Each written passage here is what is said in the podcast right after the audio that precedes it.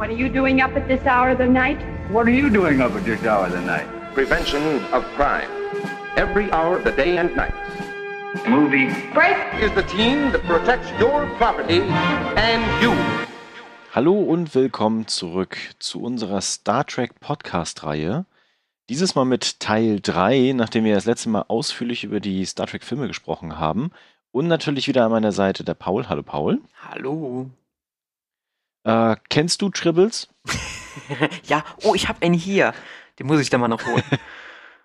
Ah, du hast echt einen so ich habe, ich Plüschtribbel? ja, genau, den habe ich irgendwann mal als Kind geschenkt bekommen. Der macht sogar so Geräusche. Ah, cool. Okay. Ich hatte mir nämlich vorhin noch mal ein paar Sachen angeguckt und ich dachte mir bei dieser Tribbles-Folge so, warum habe ich eigentlich kein Tribbles hier? Weil wir haben tatsächlich viele Kuscheltiere irgendwie hier gesammelt, so Nerd-Kuscheltiere nenne ich sie mal. Aber das fehlt tatsächlich noch. Keine Ahnung, muss ich irgendwie bei Gelegenheit nochmal machen. Genau, pass auf, du kannst kurz, du kannst kurz erklären, worum es dir äh, in dem dritten Teil geht und ich hole den fix. Okay, genau. Wie ihr schon feststellt, äh, wir reden heute über die Serien, wo unter anderem die Tribbles halt auch drin vorgekommen sind, unter anderem auch serienübergreifend.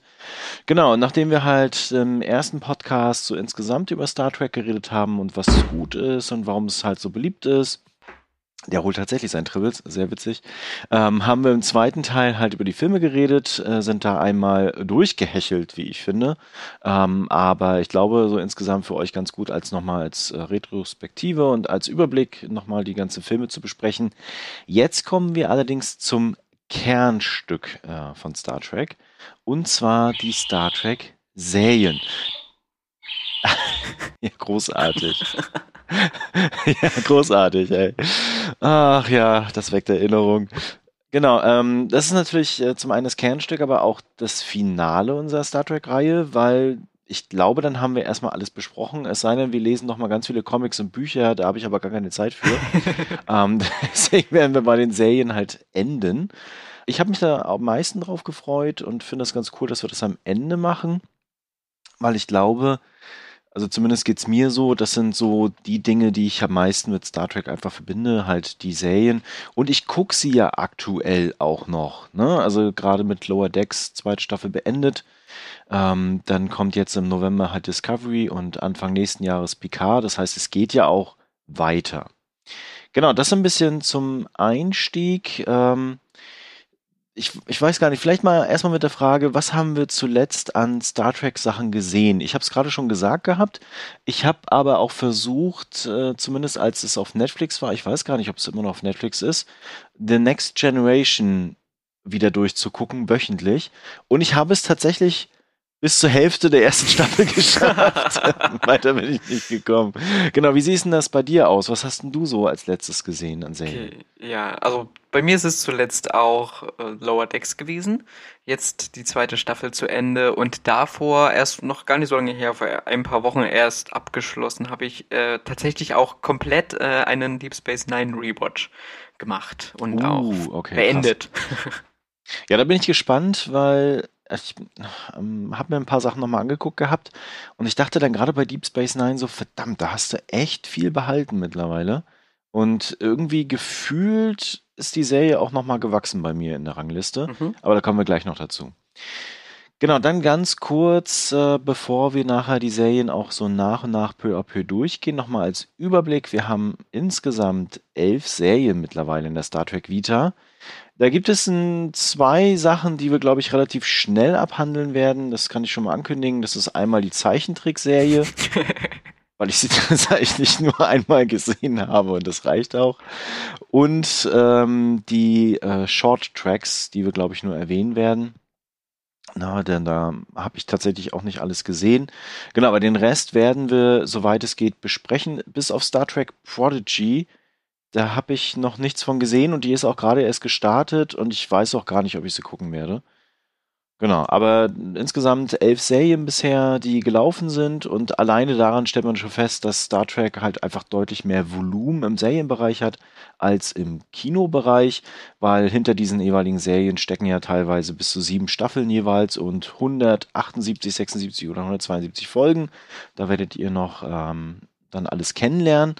Und ähm, das kann man vielleicht auch nochmal erwähnen, weil das ist, glaube ich, sehr interessant, was die Serien betrifft von Star Trek weil die befinden sich ja gerade im Weg zur Warp-Geschwindigkeit. Wir haben das ja schon mal angesprochen gehabt, glaube ich, im ersten Podcast auch schon, was da noch alles geplant ist und was da kommen wird, gerade mit der Verbindung mit Paramount Plus und Streaming. Und ähm, vielleicht aber bis dahin erstmal, wie wir es bei den Kinofilmen gemacht haben, welchen Kontakt hattest du denn als erstes mit Star Trek-Serien? Mein erster Kontakt mit den Star Trek-Serien war die originale Serie mit Kirk, Spock und McCoy quasi auf Tele 5. Und da liefen die, ich glaube, es laufen ja bis heute, laufen da die Star Trek-Serien hoch und runter. Zumindest immer abends um eine bestimmte Uhrzeit. Und es war tatsächlich auch mein erster Kontakt mit so einer richtigen also mit so einer Serie jetzt mal abseits von irgendwelchen Kinderserien aller Vicky und die starken Männer oder so. Und irgendwie hat mich das auch als Kind schon total fasziniert, obwohl man, also obwohl schon ganz deutlich die Kulisse oder so, das hat sich ja schon deutlich von dem unterschieden, was man sonst gesehen hat, weil man hat einfach so schon, ja, die Pappfelsen oder so gesehen. Aber es hat mich wirklich gepackt und damals auch dann, die Folgen, die gingen ja auch immer an die 50 Minuten, da immer vorm Fernseher gehalten. Aber es kam auch keine Werbung dazwischen. Das war vielleicht auch ganz, ganz dienlich. Ach Quatsch, auf ZDF Neo lief das, deswegen kam keine Werbung. Ah, Erst okay. auf ZDF Neo, da bin ich drauf gestoßen, genau, ja. Ja, aber cool, dass du mit der Serie auch angefangen hast. Ja, ich glaube auch. Wäre es andersrum gewesen, weiß ich gar nicht, ob ich so den Zugang zu äh, dieser ersten Serie gefunden hätte. Genau, das wäre tatsächlich auch noch ein Punkt, den ich gleich ansprechen würde. Übrigens, Fun Fact, äh, bei meinen Eltern, ich, die sind halt in der DDR aufgewachsen und ich bin halt auch noch ein DDR-Kind, zumindest vier Jahre.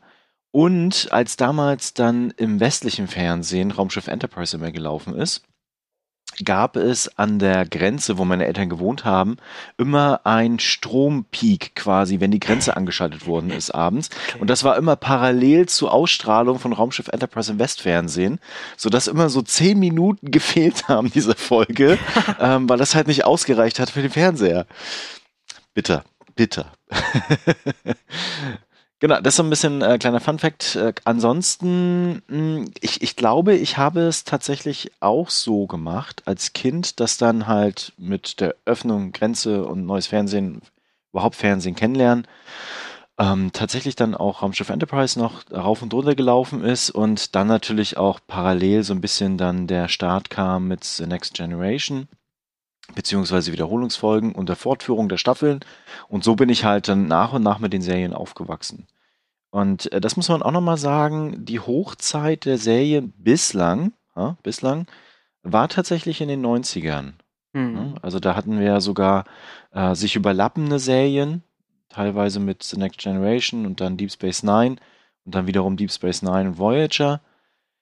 Dann Anfang der 2000er Jahre hatten wir nochmal mit Star Trek Enterprise eine Serie, aber dann war erstmal Schluss. genau, wir kommen ja nachher auch noch darauf zu sprechen, warum das vielleicht so war und was sich dann geändert hat. Will damit nur sagen, dass natürlich äh, Star Trek immer dafür da war, das Science-Fiction-Genre, gerade im Serienbereich, massiv zu befeuern, vor allen Dingen mit dem Beginn der 90er Jahre. Und ich glaube, vor allen Dingen The Next Generation hat einen großen, großen Beitrag dazu äh, beigetragen, dass wir halt so äh, Science-Fiction-Serien auch in den 90ern auch andersartig bekommen haben, bis hin zu Firefly. Das kam halt nicht von ungefähr. Äh, was aber wiederum dann auch zum Sargnagel von Star Trek wurde, Anfang der 2000er. Weil die Qualität halt irgendwie nicht aufrecht gehalten werden konnte. Genau, aber mittlerweile hat sich das alles wieder geändert. Unter anderem Alex Kurtzman sei Dank Ne? Der hat das so ein bisschen in der Hand genommen. Genau, aber tatsächlich wäre meine Frage gewesen, wie ist es denn heute zu den alten Serien zurückzukehren? Du hast jetzt gerade schon gesagt, dass du äh, mit der ursprünglichen Serie angefangen hast. Aber stell dir mal vor, du hättest jetzt Discovery gesehen, ne, als erstes, mhm. und würdest jetzt nochmal Raumschiff Enterprise gucken. Ja, wahrscheinlich bin ich da nicht der richtige Maßstab, weil ich stehe, glaube ich, eher auf so Kulissen und auf, also mir, mich stört das wie gesagt nicht, wenn ich sehe, das ist eine Kulisse, als auf dieses äh, sehr viel CGI. Deswegen, ich fände es wahrscheinlich auch äh, nicht so schlimm, aber ich glaube, als Kind wäre, ähm, hätte ich deutlich mehr Zugangsschwierigkeiten zu den älteren Serien gehabt, auch was das Tempo anbelangt oder die meisten mhm. Serien waren ja dann doch eher, die meisten Folgen waren doch eher dialoglastiger und so weiter. und waren natürlich auch noch ganz andere ja, Sehgewohnheiten. Hm, deswegen glaube ich, es kommt immer darauf an, mit, mit was man natürlich aufwächst. Und ich persönlich kann mir die alten Serien natürlich immer noch sehr gut angucken und schaue sie eigentlich auch noch lieber als die neuen, wobei bei den neuen hat sich halt noch nicht so eine Connection entwickelt. Die neuen, also ich spreche jetzt ab Discovery, sage ich mal, weil Enterprise zählt für mich noch so ganz knapp zu den alten, obwohl es eigentlich ja auch schon in den 2000ern war. Aber das war so der Abschnitt noch, weil ich das noch so mitgekriegt äh, habe. Hm, also du meinst, heute ist das nicht mehr so interessant, so ständig Konzerte auf der Enterprise zu sehen für Kinder. ja, genau sowas, ja. ja. Ja, ich kann mir das halt auch vorstellen. Also wenn du halt heute irgendwie aufwächst mit den neuen Serien und äh, vielleicht tatsächlich auch als erstes Lower Decks irgendwie entdeckst als Kind, weil es ja trotzdem irgendwie witzig ist, auch wenn du keine Anspielung verstehen würdest, ähm, wäre der Zugang danach irgendwie zu den alten Serien dann doch ein bisschen schwieriger. Und das ist vielleicht eine Besonderheit, ähm, weil bei anderen Serien fällt es halt nicht ins Gewicht. Dann kannst du halt die ganzen alten Sachen ignorieren und dann ist gut weil du guckst halt dann die Neuauflage oder die neuen Sachen. Bei Star Trek wiederum fehlt dir aber irgendwie was. Und das würde ich gerne nochmal einwerfen, ne? weil ähm, wie halt bestimmte Völker das erste Mal eingeführt worden sind oder bestimmte Anspielungen auf die Kirk-Ära oder halt wie sich so Standards innerhalb von Star Trek etabliert haben, das ist halt in den ersten Serien gemacht worden und aufgebaut worden. Das heißt, um das komplett vollständig verstehen zu können, kommt man zumindest als Fan ja gar nicht drum herum, tatsächlich dann alles zu gucken. Hm. Ja, es gab ja noch einen, ich möchte es kurz nochmal einwerfen, es gab ja auch quasi vom Aufbau der Folgen gab es ja auch schon einen totalen Unterschied, weil in den ersten Serien oder in den ersten Staffeln der frühen Serien hatte man ja ganz häufig die, die Mission der Woche und dann ging es weiter und sowas findet man ja heutzutage auch nicht mehr. Also heutzutage ist ja alles äh, äh, handlungsüberspannend. Gut, das hatte man dann bei Deep Space Nine natürlich noch mit am stärksten vertreten, auch bei Voyager, wobei bei Voyager ja dann einfach nur das Oberthema war und dann hat man trotzdem jede Woche fast eine neue Mission. Aber das ist ja auch nochmal was ganz anderes, als wenn du dir heute anschaust, dass jede Serie, wenn wir jetzt die neuen angucken, jetzt mal Lower Decks vielleicht ausgeklammert, und wer weiß, was noch kommt. Äh, aber die haben ja alle so ein großes Thema und es geht jede Woche weiter und es ist nicht mehr, es steht nicht mehr so wirklich so die die Crew und wie, wie sie sich verhält und deren einzelne Abenteuer im Vordergrund, sondern das Große und Ganze. Das ist, finde ich, auch ein großer Kritikpunkt an Discovery, den würde ich nachher nochmal aufmachen wollen. Und meine ja große verrückt. Hoffnung an, ja, an Strange New Worlds, mhm. ehrlich gesagt. Weil ich genau da hoffe, dass sie da zumindest wieder zu diesem Konzept zurückkehren. Irgendwie. Ähm, bevor wir aber jetzt richtig einsteigen und richtig nerdig werden, ähm, vielleicht zur Einsortierung unsere absolute Lieblingsserie. Total schwierig. du darfst auch anfangen, ja. Ja, ich kann mich gar nicht entscheiden. Ich mag also wirklich die, die alten, also Raumschiff Enterprise, Next Generation, DS9 und Voyager, die, mit denen bin ich quasi wirklich aufgewachsen und die habe ich dann jedes Jahr oder jeden Tag dann fast irgendeine von den Vieren habe ich gesehen und deswegen sind die bei mir so tief drin. Ich würde aber jetzt, vielleicht liegt es an dem Rewatch, äh, trotzdem sagen Deep Space Nine, gefolgt von TNG und Raumschiff Enterprise. Ja, irgendwie sowas. Also DS9 hat mich wirklich, auch noch bei Rewatch, hat mich richtig fasziniert, wie gut äh, die Serie aufgebaut ist. Aber dann äh, kommen wir ja später noch dazu. Aber darauf würde ich mich jetzt erstmal so festlegen. Okay. Ich äh, kann tatsächlich vor allen Dingen mit Erinnerungen und äh, Gefühlen argumentieren.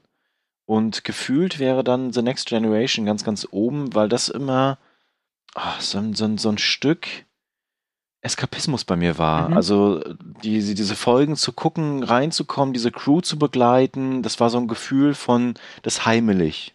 Ne? Ich glaube, du ja. kannst das so ein bisschen nachvollziehen. Ja, ja. Und ähm, jetzt aber, als ich die Videos nochmal gesehen habe, muss ich dir bei Deep Space Nine tatsächlich recht geben, weil da hatte ich es vielleicht sogar an einer manchen anderen Stelle noch stärker sogar als mhm. bei The Next Generation. Mal gucken. Genau, ähm, welche Serie magst du denn gar nicht, beziehungsweise guckst du vielleicht in Rewatches auch nicht so gerne? Hm. Also, ich sag mal so, von den neuen Serien habe ich noch von keiner einen Rewatch gemacht. Außer bei Lower Decks. Da habe ich mir schon mal so eine Folge, da habe ich mir so eine Folge auch nochmal angeschaut dieses, ich sag mal so, die große Rewatch-Lust ist noch nicht da. Ich mochte zum Beispiel die ersten Folgen von der ersten Staffel von Picard. Die mochte ich noch ganz gerne. Aber dann gab es für mich irgendwann so einen Bruch mit einer Folge und dann mochte ich es nicht mehr.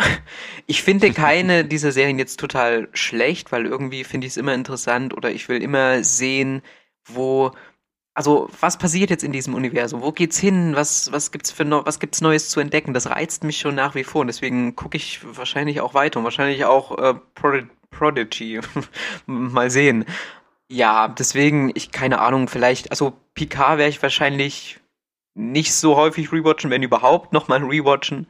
Ähm, und ja, das ist erstmal meine Antwort. Ich muss gestehen, bei mir ist ganz, ganz weit oben Star Trek Enterprise. Also nicht die Original, sondern die 2001 bis 2005 gelaufen ist mit Archer. Weil jetzt muss ich ein Geständnis machen, ich habe sie nie zu Ende geguckt. Mm.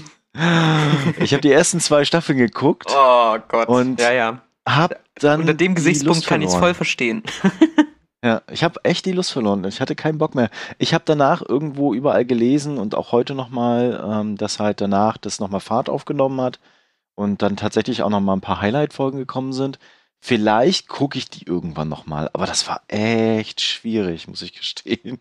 Und bin dann einfach raus. Und bei den neuen Serien, ich mag total Discovery, auch wenn es da viel Probleme gibt und man viel zu, zu kritisieren und zu diskutieren hat.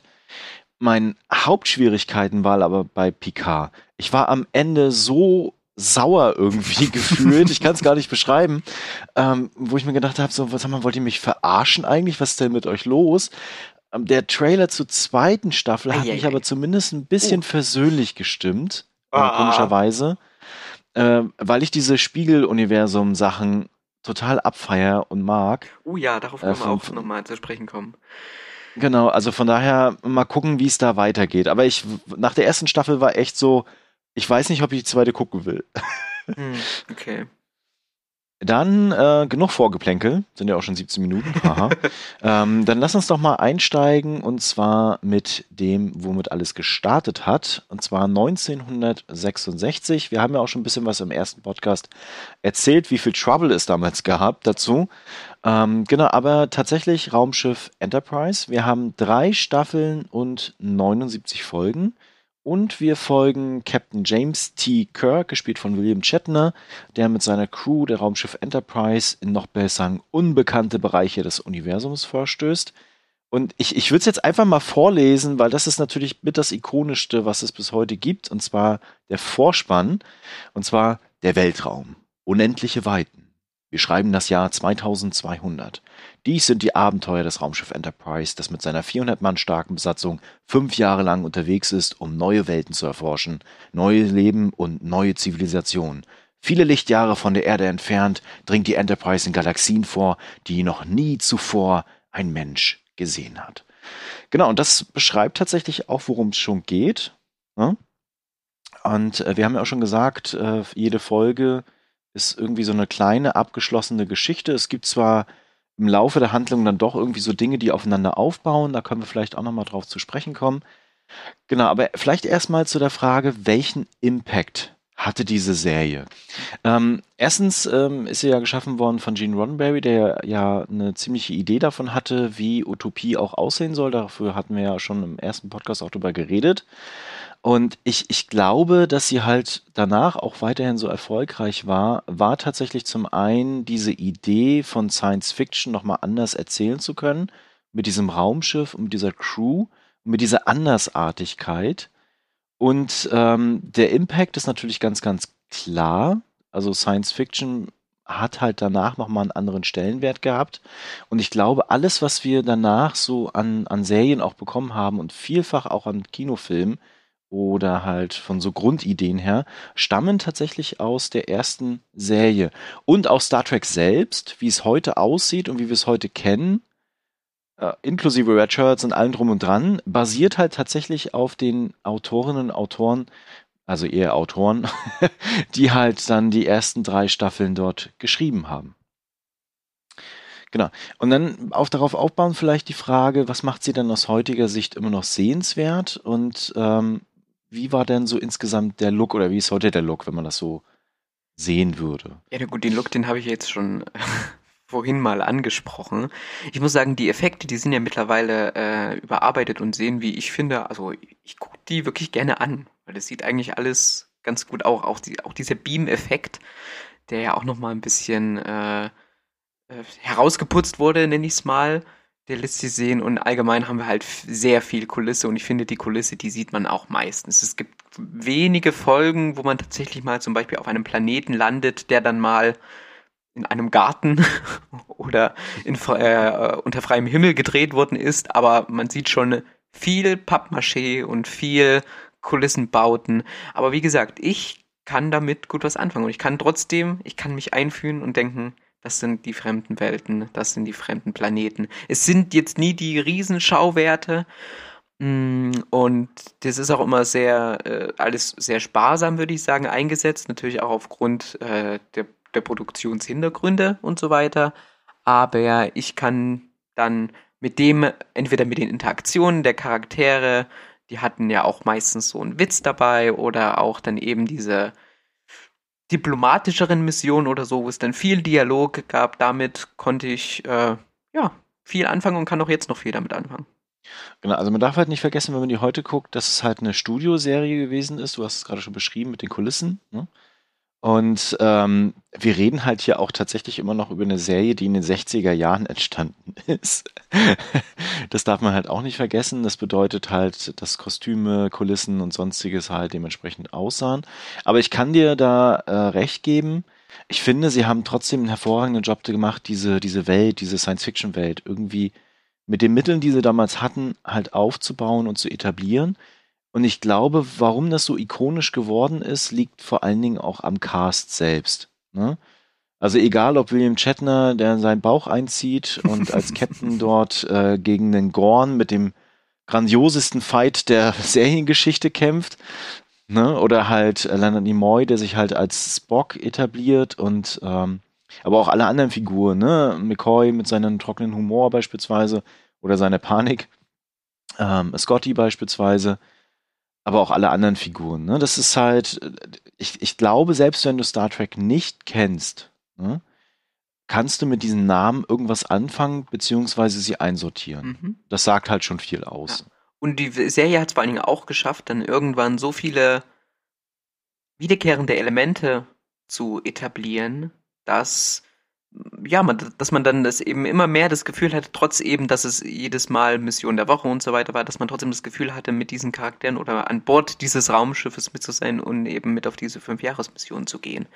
Also da wirklich, es, es gibt schöne Statistiken online, die dann immer sagen, wie oft hat Kirk sein Shirt zerrissen oder wie oft äh, sagt McCoy, ich bin Arzt, kein Punkt, Punkt, Punkt. Ja, also solche Kleinigkeiten, die machen das Ganze dann halt auch nochmal richtig rund irgendwie. Auch wenn ich sagen muss, dass das eine der wenigen Star Trek-Serien ist, in, also zumindest nach meiner Auffassung, die in der ersten Staffel echt stark war und dann äh, leider hinten raus eher abgebaut hat. Bei den anderen ist es ja meistens andersrum, dass man erst sich durch ein mhm. paar Staffeln kämpfen muss und dann die großen Highlights bekommt.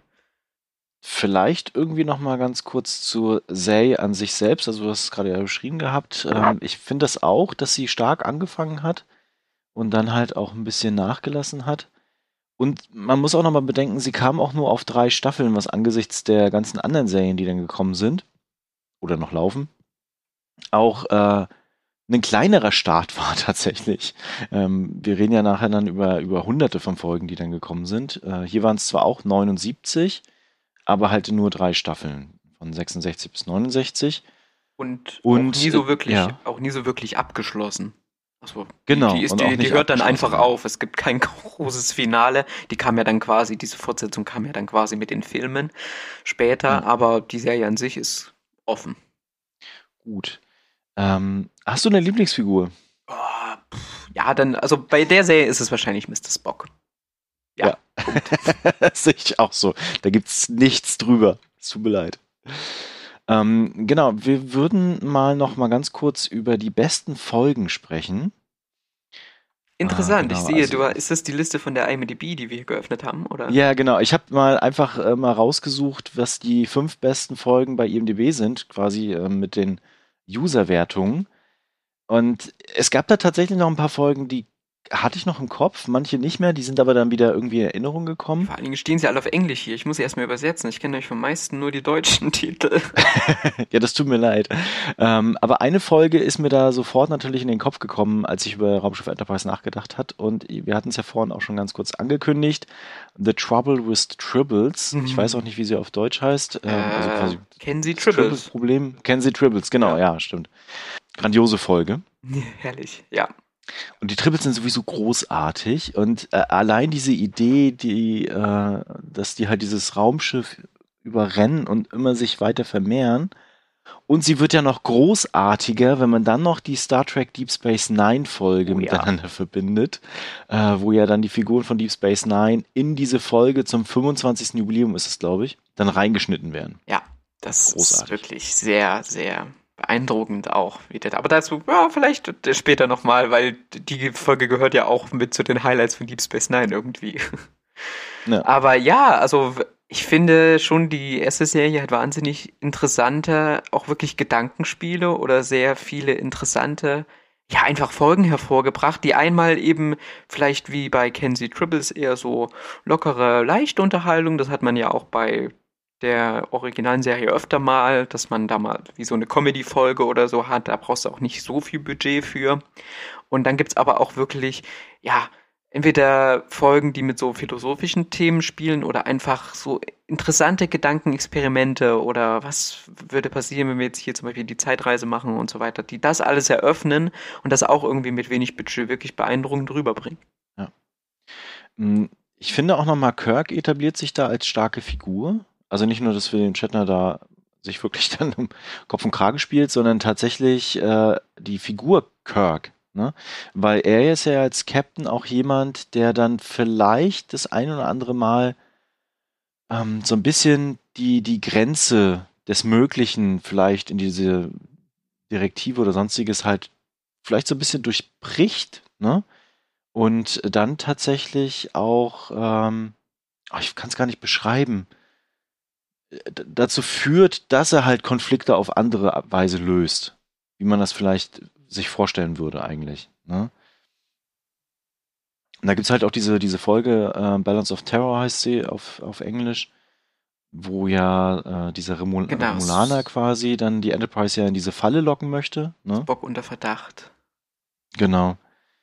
Ähm, welche ich noch richtig cool finde, es gibt eigentlich zwei Folgen, die ich richtig gut finde. Hau raus. Ist einmal ähm, die Mirror Mirror Folge, also mit dem Spiegeluniversum. Mhm. Weil da halt natürlich das erste Mal die äh, Space Nazis aufkommen. ist jetzt mal mit Spock mit Bart großartig. Es ist, es ist krass, was das für Ausmaße tatsächlich angenommen hat. Ja, ne? Also es war ja eigentlich nur eine simple Idee, ja, ja, glaube genau. ich mal. Ja, also, und jetzt ist es halt so ein etabliertes Ding innerhalb des Star Trek-Universums. Also wirklich ein großes Ding. Und natürlich, weil wir sie auch schon mal erwähnt haben im Zuge der Kinofilme für Star Trek 2, der Zorn des Khan, natürlich die Folge Space Seed, mhm. ne? wo Khan dann auftaucht. Genau. Oh, ich, ich scroll hier gerade so ein bisschen tatsächlich durch die Folgenliste und ich finde, es gibt so viele tolle Folgen, vor allen Dingen in der ersten Staffel. Da haben wir noch sowas wie ähm, Bele Lag Lokai ähm, mhm. oder Krieg der Computer finde ich auch toll. Horta rettet ihre Kinder mit so einem äh, mit so einem außerirdischen Wesen in so einem, ich glaube, es war so ein Bergwerk oder Stollen, wo die Arbeiter da die ganze Zeit äh, nach irgendwas gesucht oder ge äh, geschürft haben und von einem riesigen Monster bedroht wurden, bis sich dann herausgestellt wird, dass es doch eigentlich nur ein ach, ganz hübsch aussehendes außerirdisches Wesen war, das einfach nur ihre Kinder beschützen wollte. Ähm, also wirklich klasse. Äh, ja, also ich, man könnte noch viel tatsächlich anbringen. Wie gesagt, das lässt so ein bisschen nach hinten raus. Da, da gibt's dann auch, also es gibt auch sehr viele Gegenbeispiele, wo man sagt, hm, naja, die sind schon sehr trashig. Ja. Aber das gehört vielleicht auch ein bisschen dazu. Ja, also das Boxgehirn zum Beispiel. Was war das für Ah ja, okay. Die, die wurde tatsächlich in der Liste, die ich gefunden habe, auch immer als schlechteste Folge ja, bewertet. Die ist auch so, die ist auch so quatschig. Die hat fast schon, also ja, sie, sie bekommt fast schon so einen Status dadurch, dass sie so schlecht ist, dass sie irgendwie auch unterhaltsam ist. Es gab ja auch eine Folge, die äh, lange Zeit nicht ausgestrahlt werden durfte. Ich glaube hier bei uns diese eine Nazi-Folge. Äh, ah, Schablonen ja, der Gewalt. hieß sie. Die Mhm. habe ich bisher auch einmal gesehen. Ähm, das war nämlich der Grund, warum diese ganze Star Trek Box erst ab 16 freigegeben war. Und äh, wegen dieser einen Folge, die dann im Nachhinein auch eher so, oh, okay, eher so okay war. Ja, verrückt. Gut, hast du noch was zur Original Star Trek Serie? Ich glaube, wir können zu jeder Serie wirklich einen eigenen Podcast hier führen. Hätte ich auch mega Ja, Bock ich glaube, zu- das, ja, genau, das, deswegen müssen wir so ein bisschen Ja. springen, tatsächlich, wie bei den genau. Kinofilmen. Nee, dann Ähm, machen wir, können wir gerne weitermachen. ich glaube, der nächste Punkt ist auch relativ schnell abgehandelt. Äh, die Enterprise Zeichentrickserie. Ja, das holen wir jetzt wieder rein, die Zeit. ich weiß gar nicht, was ich dazu sagen soll. Ähm, sie hatten einen gewissen Stil, der heute kaum zu ertragen ist, finde ich. Und ähm, es gibt zwar ein oder andere äh, ganz gut gemachte Folgen, glaube ich, die auch inhaltlich nochmal was zum Star Trek-Universum beitragen. Aber, boah, nee, das kann man sich echt sparen. Ja, ich habe sie auch äh, nicht komplett gesehen. Die gibt's glaube ich, auch bei Netflix zurzeit. Mm, Ich glaube, es gab noch eine Triple-Folge und Ja. die habe ich gesehen. Ansonsten habe ich nichts von dieser Serie gesehen. Okay, gut. Springen wir weiter. Ähm, jetzt kommen wir vielleicht zu der Serie, die Star Trek dann gefestigt hat. Mhm. Und zwar Raumschiff Enterprise The Next Generation, das nächste Jahrhundert auf Deutsch.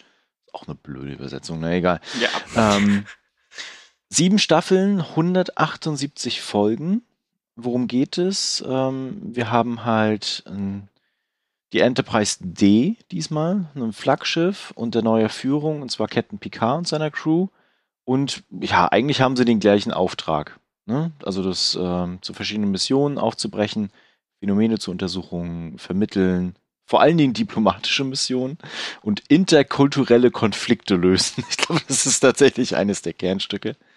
Ähm, genau, die hatte aber einen großen, großen Impact, um das mal zu beschreiben, ähm, weil in den Vereinigten Staaten hatte sie tatsächlich regelmäßig 10 Millionen Zuschauerinnen und Zuschauer und war ein Riesenerfolg für Paramount Pictures und eine äußerst lukrative Einnahmequelle, vor allen Dingen nachher auch mit Merchandise. Das gab es zwar auch vorher schon, im Rahmen halt immer, aber hier hat es halt nochmal ganz andere Stellenwerte eingenommen und äh, gilt als eine der erfolgreichsten Science-Fiction-Serien überhaupt, was auch äh, ersichtlich ist an den Emmy-Auszeichnungen, ähm, weil sie wurde nämlich 18 Mal für den Emmy ausgezeichnet.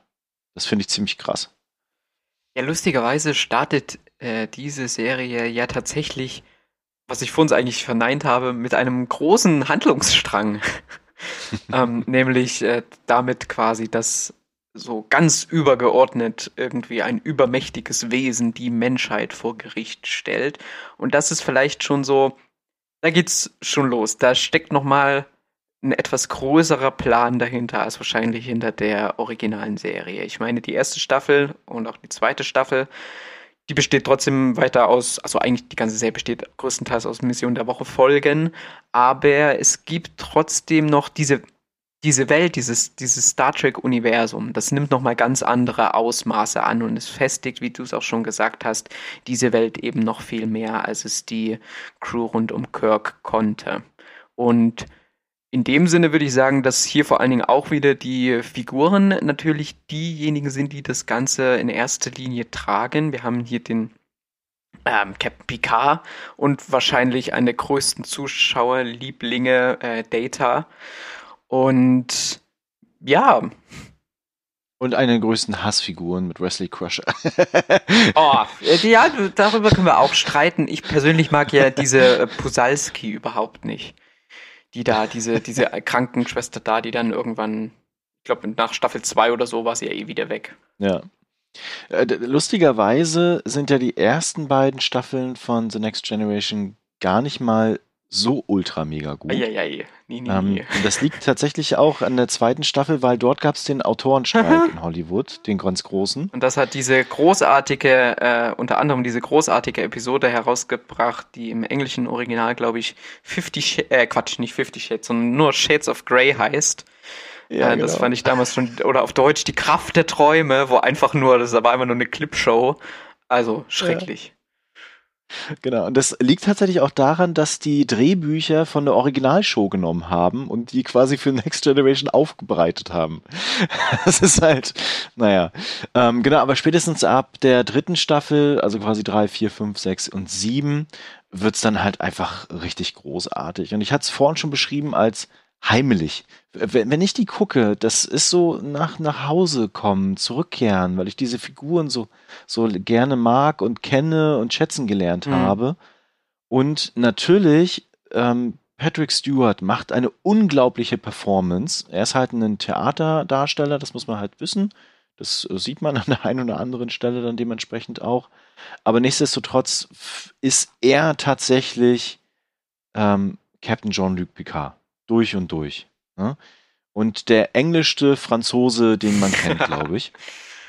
Ah, Und äh, genau, also das, ich, ich glaube, wenn man es heute gucken würde, würde man, was wir vorhin auch beschrieben haben, vielleicht an manchen anderen Stellen denken, so, boah, geht jetzt endlich mal los und warum labern die denn so viel und wieso wird hier so viel Musik gespielt und warum gibt's hier so viele Empfänge und äh, Essen und sonstiges. Aber das ist halt tatsächlich das, was diese Serie ausmacht. Ähm, mal hinter die Kulissen zu schauen, in diese Figuren reinzugehen, Dinge zu hinterfragen, philosophische Fragen aufzuwerfen, diese, diese interkulturelle Dimension aufzugreifen. Was ist denn überhaupt Menschheit in Kontakt mit Außerirdischen? Wie gehen wir mit fremden Gesellschaften um? All das findet man da, bis hin halt natürlich aber auch zu dramatischeren Folgen. Borg, ähm, wo es halt darum geht, wie weit geht man tatsächlich, ne? Und wie, ähm, also wirklich durch und durch Science Fiction. Ja. So. und tatsächlich auch so, das hast du gerade schon gesagt gehabt mit den Figuren. Ich mag die irgendwie alle, fast alle. so, es, es gibt da so ein paar Figuren, wo man dann eher so denkt, so, hm, okay. Äh, ich konnte damals schon mit äh, Constable Troy irgendwie nichts anfangen. Kann ich heute immer noch nicht Mhm. so ganz gut. Ähm, aber mit den anderen halt, das funktioniert sehr, sehr gut. Ich, ich verstehe voll, was du meinst mit diesem, mit diesem bisschen so heimisch fühlen oder so in dieser Serie, ja. Ich habe das bei, bei TNG nicht so krass, weil ich die, äh, The Next Generation war, glaube ich, die Serie, die ich als letztes gesehen habe von den alten. Äh, Mhm. Und ich hatte vorher eben ganz oft äh, Kirk und Janeway beziehungsweise auch äh, Cisco und so gesehen. Und deswegen habe ich diese Connection da nicht so krass, aber ich bin natürlich auch dabei. Also die, die Charaktere, die, die finde ich halt trotzdem. Das ist mein Problem mit zum Beispiel äh, der Mandalorian Star Wars Serie, da wo man jetzt vor allen Dingen in der zweiten, zweiten Staffel, ja, auch auf dieses Mission der Woche Ding irgendwie aufgesprungen ist. Und das, aber ich finde es einfach so langweilig. Es interessiert mich null, was dort passiert, weil ich halt mit den Charakteren überhaupt nichts anfangen kann. Und ich finde es, also ich musste mich da wirklich durch die Folgen äh, ein bisschen durchquälen. Und das ist hier Mhm. bei den Geschichten ist das anders, weil hier habe ich Figuren, die sich auch natürlich über Folgen hinweg weiterentwickeln oder Genau. deren Beziehungen sich irgendwie auch glaubhaft entwickeln und denen ich einfach gerne folge. Und dann ist halt mal auch eine Mission dabei oder eine, äh, ja, irgendwas, ein Auftrag dabei, wo ich sage, boah, okay, das ist jetzt vielleicht nicht so interessant, aber es sind halt trotzdem die Figuren und da gehe ich halt mit irgendwie. Und das habe ich vor allen Dingen äh, bei, bei, den, bei den Star Trek-Serien hier, ja. es wird halt auch Quatsch gemacht. ne? äh, Abseits dessen, dass es ja tatsächlich eher so bodenständiger Natur ist und auch so ein Gefühl von, die Menschheit hat sich tatsächlich weiterentwickelt, vermittelt, ne? gibt es halt dann auch so Figuren wie Q, der dann auftaucht und alles wirklich durcheinander bringt und wirbelt. Und äh, halt dann auch diese, diese Zeitreisefilm, äh, äh, Folgen Mhm. oder halt äh, die Folgen, wo es halt dann irgendwie äh, irgendwas passiert tatsächlich im, im Ja. ah, ich komme jetzt nicht auf den Namen. Äh, Holodeck. Im Holodeck, Ja, ne? also wo die Holodeck-Folgen dann erzählt werden. Da gibt's halt wirklich viel coolen Kram einfach. Ist Der für jeden halt was dann auch- dabei irgendwie. Genau, es ist für jeden was dabei einfach. Ne? Und ich glaube, es gibt auch bei den Figuren, jeder hat so seine Figur auch, die er Ja, dann folgen klar. kann. Auch bei den, auch bei den Nebenfiguren. Ich finde, das fängt hier an, ähm, wenn ich denke da an Geinen zum Beispiel, die hier ja dann immer wieder äh, wiederkehrt, aber auch, also diese Nebenfiguren, die dann Star Trek auch irgendwie ausmachen, das ist auf dem Raumschiff noch ein bisschen schwieriger, deswegen mag ich wahrscheinlich auch Deep Space Nine dann nochmal so gerne. Mm, Ja. Aber das fühlt sich dann eben lebendig und so alles an. Und es festigt eben das, was die Originalserie aufgebaut hat. Genau. Es gibt natürlich ja auch besondere Folgen. ich habe es ja auch wieder rausgesucht und ähm, ich, ich würde mal die Top 5 Folgen ganz kurz durchgehen. Ah, ich, ich hoffe, ich habe sie jetzt in der richtigen Reihenfolge. Äh, das ist einmal The Inner Light. Ich habe immer nur die englischen äh, Titel. Ich kann sie übersetzen. Das ist das zweite Leben. Ah, ah okay. sehr gut. Äh, die finde ich immer noch sehr, sehr spannend, weil dort ja dann Picard quasi tatsächlich dieses zweite Leben hat und komplett Oh, lebt. Ich finde, das, Ich mag so eine ja, Folgen. Ich finde, Ja. diese, die, die hat, diese Folge hat bei mir auch immer wieder Gänsehaut verursacht, obwohl sie so eine wirklich einfache Geschichte und dieses Ende dann, wenn Picard, ich spoilere ein bisschen, quasi wieder erwacht, das hatte sowas Richtiges, als hätte man auch gerade diese, als könnte man das richtig gut nachfühlen, dass der gerade ein zweites Leben gelebt hat. Ja, genau. Dann haben wir äh, The Measure of Man. Ja. Genau, wem gehört Data? Das ist immer noch eine der interessantesten Folgen, wie ich Ja, finde, definitiv. weil sie die Frage aufwirft, die immer noch aktuell ist und im PK ja auch wieder aufgegriffen wird. Ne? Ähm, was ist denn jetzt eigentlich mit künstlichem Leben? Ne? Ist Data tatsächlich ein, ein Lebewesen und hat eigene Rechte oder nicht? Und die Föderation hat die Aussage, nö, das ist unser Eigentum, damit können wir machen, was wir wollen.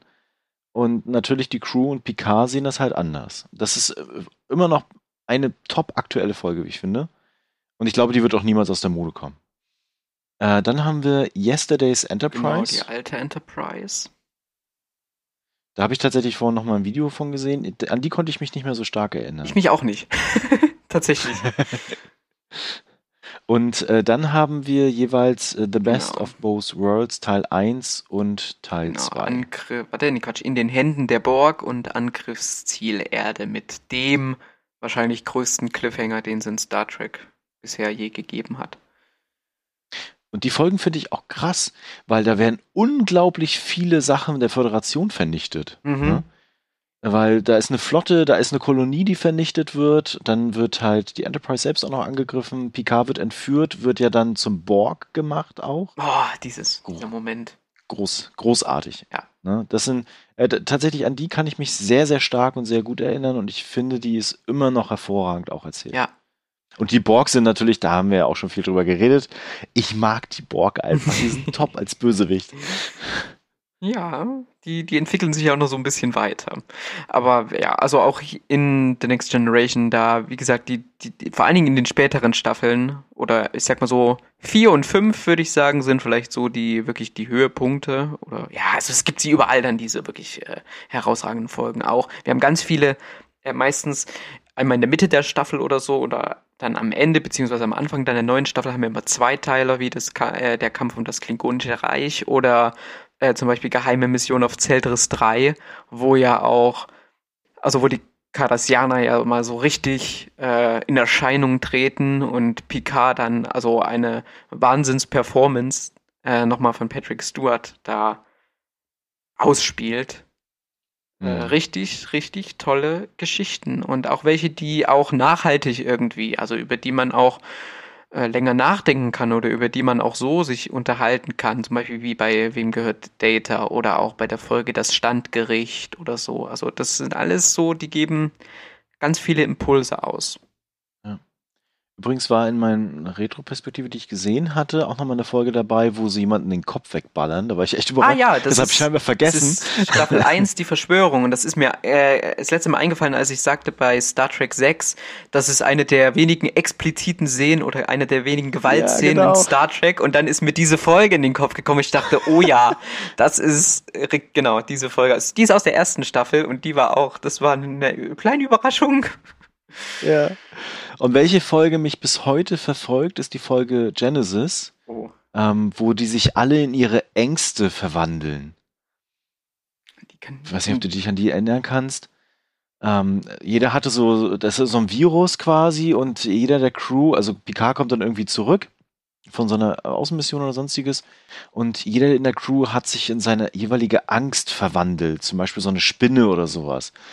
Die fand ich mega gruselig, die Folge. Mhm, Ja, es, es gab da durchaus so ein paar auch unheimliche Folgen und es gab auch äh, leider auch bei TNG natürlich so ein paar Ausreißer, wo man sagt, naja, die, die vergessen wir am besten. Also das war aber, wie gesagt, vor allen Dingen in den ersten beiden Staffeln der Fall. Gut, haben wir noch was zu Next Generation? Nein, ich habe nichts, was ich jetzt noch. Dann kommen wir zur nächsten großartigen Serie. Yay! Yay! Deep Space Nine. Sieben Staffeln und 176 Folgen. Und diesmal darfst du mal anfangen. okay. Ja, mit Deep Space Nine, da sind wir zum ersten Mal auf einer Raumstation statt auf einem Raumschiff. Und wir verfolgen die Abenteuer von Captain Benjamin Sisko und seiner Crew, die eben auf dieser Raumstation äh, stationiert ist, die ja auch eine ganz, ich sag mal, komplizierte Hintergrundgeschichte hat. Die liegt äh, an einem Wurmloch und ist, äh, war mal von Karte, also ist eigentlich eine kardassianische Raumstation, jetzt äh, in den Händen der Föderation. Und dieser zentrale oder dieser Punkt an diesem Wurmloch ist natürlich ein ganz besonderer, wie sich äh, bald herausstellt. Diese Raumstation ist auch in der Nähe von zum Beispiel des Planeten Bajor, der auch eine zentrale Rolle dann in dieser Serie und vor allem auch die Bajoraner eine große Rolle in der Serie spielen. Ich finde, diese Serie ist extrem vollgepackt mit verschiedensten Themen, mit, mit mhm. sowohl politischen Themen als auch mit religiösen Themen, aber auch trotzdem so ein bisschen diesen Erforschungsdrang und vor allen Dingen dann im letzten Teil der Serie dann vor allen Dingen sehr durch den Dominienkrieg geprägt, der dann aufgrund der Lage zu dem Wurmloch ja die größte Zeit dort sich abspielt. Hm, vielleicht ist sie deswegen auch so ein bisschen bei mir im Nachgang jetzt gewachsen und vor allen Dingen, als ich jetzt noch mal ein paar Sachen gesehen habe, weil gerade diese politische Dimension, die du angesprochen hast, und den Krieg vorher als auch am Ende quasi, ähm, ich, ich glaube, das ist so was, was, was heute immer noch hervorragend funktioniert für diese Figuren, für diese Geschichte und für die Deep Space Nine selbst. Und als ich mir so ein paar Folgen nochmal angeguckt hatte und diese Clips auch nochmal gesehen hatte, dachte ich mir so, wow, ach krass, ach mhm. so war das. Ah ja. Und äh, gerade diese Völkerverständigung, beziehungsweise ja auch irgendwie diese Thematik mit Verlust ne, und äh, Terrorismus beispielsweise mhm. und äh, Frieden und Friedensverhandlungen, wie brüchig Frieden ist und wie auch diese Föderation mit ihren Idealen in dieses ganze Konstrukt reinpasst, mhm. ist immer noch großartig. Hat auch definitiv ein paar der düstersten Folgen wahrscheinlich des Star Trek-Universums ja. bisher. Also hier sind wirklich, hier gibt's auch wieder alle möglichen äh, Gefühlsfolgen, nenne ich es mal. Also sowohl die Comedy-Folgen, die auch klasse sind. Ähm, wir haben ganz viele Ferengi-Folgen, wir haben zum Beispiel auch Spiegel-Universums-Folgen wieder. Oh, ähm, die Ferengis. Ja, ne? ja. ähm, aber wir haben auch wirklich welche, wo der Krieg äh, absolut im Vordergrund steht oder auch Vergangenheiten von einzelnen Personen, auch Hauptcharakteren, die eben nicht so ideal oder also die wirklich deutlich mit Ecken und Kanten versehen sind, die wirklich, wirklich ernst und auch finster, aber auch wirklich, ja, die, die eine Kraft haben, dass die mich wirklich sehr beeindruckt, auch beim Rewatch haben. Übrigens, äh, das haben wir jetzt noch gar nicht erwähnt, ist das ja auch eine der wenigen Serien in den 90er Jahre, die eine schwarze Hauptfigur haben. Mhm. Mit Captain Benjamin Sisko, was ja auch eigentlich auch wieder so typisch Star Trek ist, da Dinge halt einfach auch zu tun. Ne? Ja und ähm, vielleicht die nicht dann beliebt sind, aber einfach dann vorzustoßen und zu sagen, das ist jetzt eine neue Normalität für uns. Und ich hatte es jetzt vorhin auch nochmal gesehen gehabt, weil äh, Lieutenant Commander Jadzia Dex, ne, die hat ja auch einen Symbionten, richtig? Mhm. Wenn ich das noch richtig im Kopf habe. Und äh, gibt, glaube ich, auch in der einen Folge dann Preis, dass sie vorher ein Mann war. Und so genau. mehr oder minder wird darauf hingewiesen, dass sie quasi auch eine Transgender-Figur ist weit bevor wir die aktuellen Diskussionen dazu überhaupt haben. Ja, ja. Und mit äh, Alexander City haben wir ja auch, also Julian Bashir haben wir auch einen, äh, einen, ich glaube, sudanesischen Schauspieler, der, mhm. ja, die, die Repräsentation war ja da auch, oder ist auch wahrscheinlich äh, noch nicht so sehr präsent, wie es damals schon war. Eine Figur, die auch sehr interessant ist und die sich über die Serie hinweg ja auch in sehr interessante Richtungen entwickelt. Ja. Genau, ansonsten mochte ich immer dieses, äh, das ist eine Raumstation-Szenario, weil das ja dazu führte, dass du wirklich auch diese Figuren nochmal anders begleiten ja. kannst. Das hast du auch gerade schon in anderen Serien gesagt gehabt. Das ist halt kein Raumschiff, sondern tatsächlich eine Station, die regulär arbeitet, existiert, Probleme hat, Geschäfte hat, einen Marktplatz hat. Gut, da kann man irgendwie kritisieren von wegen so, ja, ist auch vielleicht ein bisschen dem Kulissenbau geschuldet Ach. und dem äh, Möglichkeiten, aber ich finde, das funktioniert Ich auch alles es- einfach sehr ja, gut. Ich finde ne? das klasse. Es gibt so viele, die ganzen Nebenfiguren, die da immer. Also natürlich hat man so größere Nebenfiguren wie Garak oder so, die halt wirklich dann auch größere Handlungen haben oder die, die mehr in die Geschichte eingreifen, aber es gibt auch, zum Beispiel, es gibt da so ein klingonisches Restaurant und da läuft die ganze Zeit so ein Klingone mit so einer, was ist das, mit so einer Laute oder so rum und es singt dort für seine Gäste. Und ich finde, das macht diese Serie auch in ihren ersten Staffeln, die auch jetzt noch nicht zu den Hochtouren auflaufen, wie es die späteren Staffeln tun. Aber ich finde, man baut in diesen ersten beiden Staffeln diese Station und dieses Gefühl für diese Station baut man wahnsinnig gut auf, sodass ich glaube, hätte es die nicht gegeben, dass die späteren Entwicklungen in dieser Serie niemals den Impact entwickelt hätten. Ja, auf jeden Fall. Übrigens fand ich das immer spannend, dass Miles O'Brien wieder auftaucht Oh ja, als äh, Chief, ne? Und dann ja ab der dritten Staffel, glaube ich, ist es. Ab der vierten. Ganz genau sagen. Ab der vierten äh, Worf. genau. Und dann auch Teil der normalen Crew wird. Ja. Das fand ich immer cool. Ja. Sehr schön.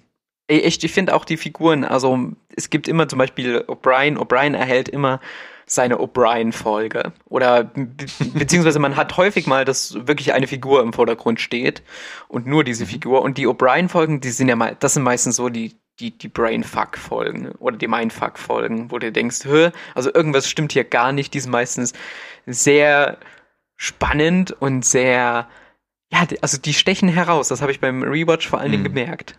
Oder auch seine Freundschaft zu Begier, die sticht natürlich auch so raus. Und das, auch die Beziehungen zwischen den einzelnen Charakteren, die ist für mich hier nochmal stärker vorhanden als bei TNG.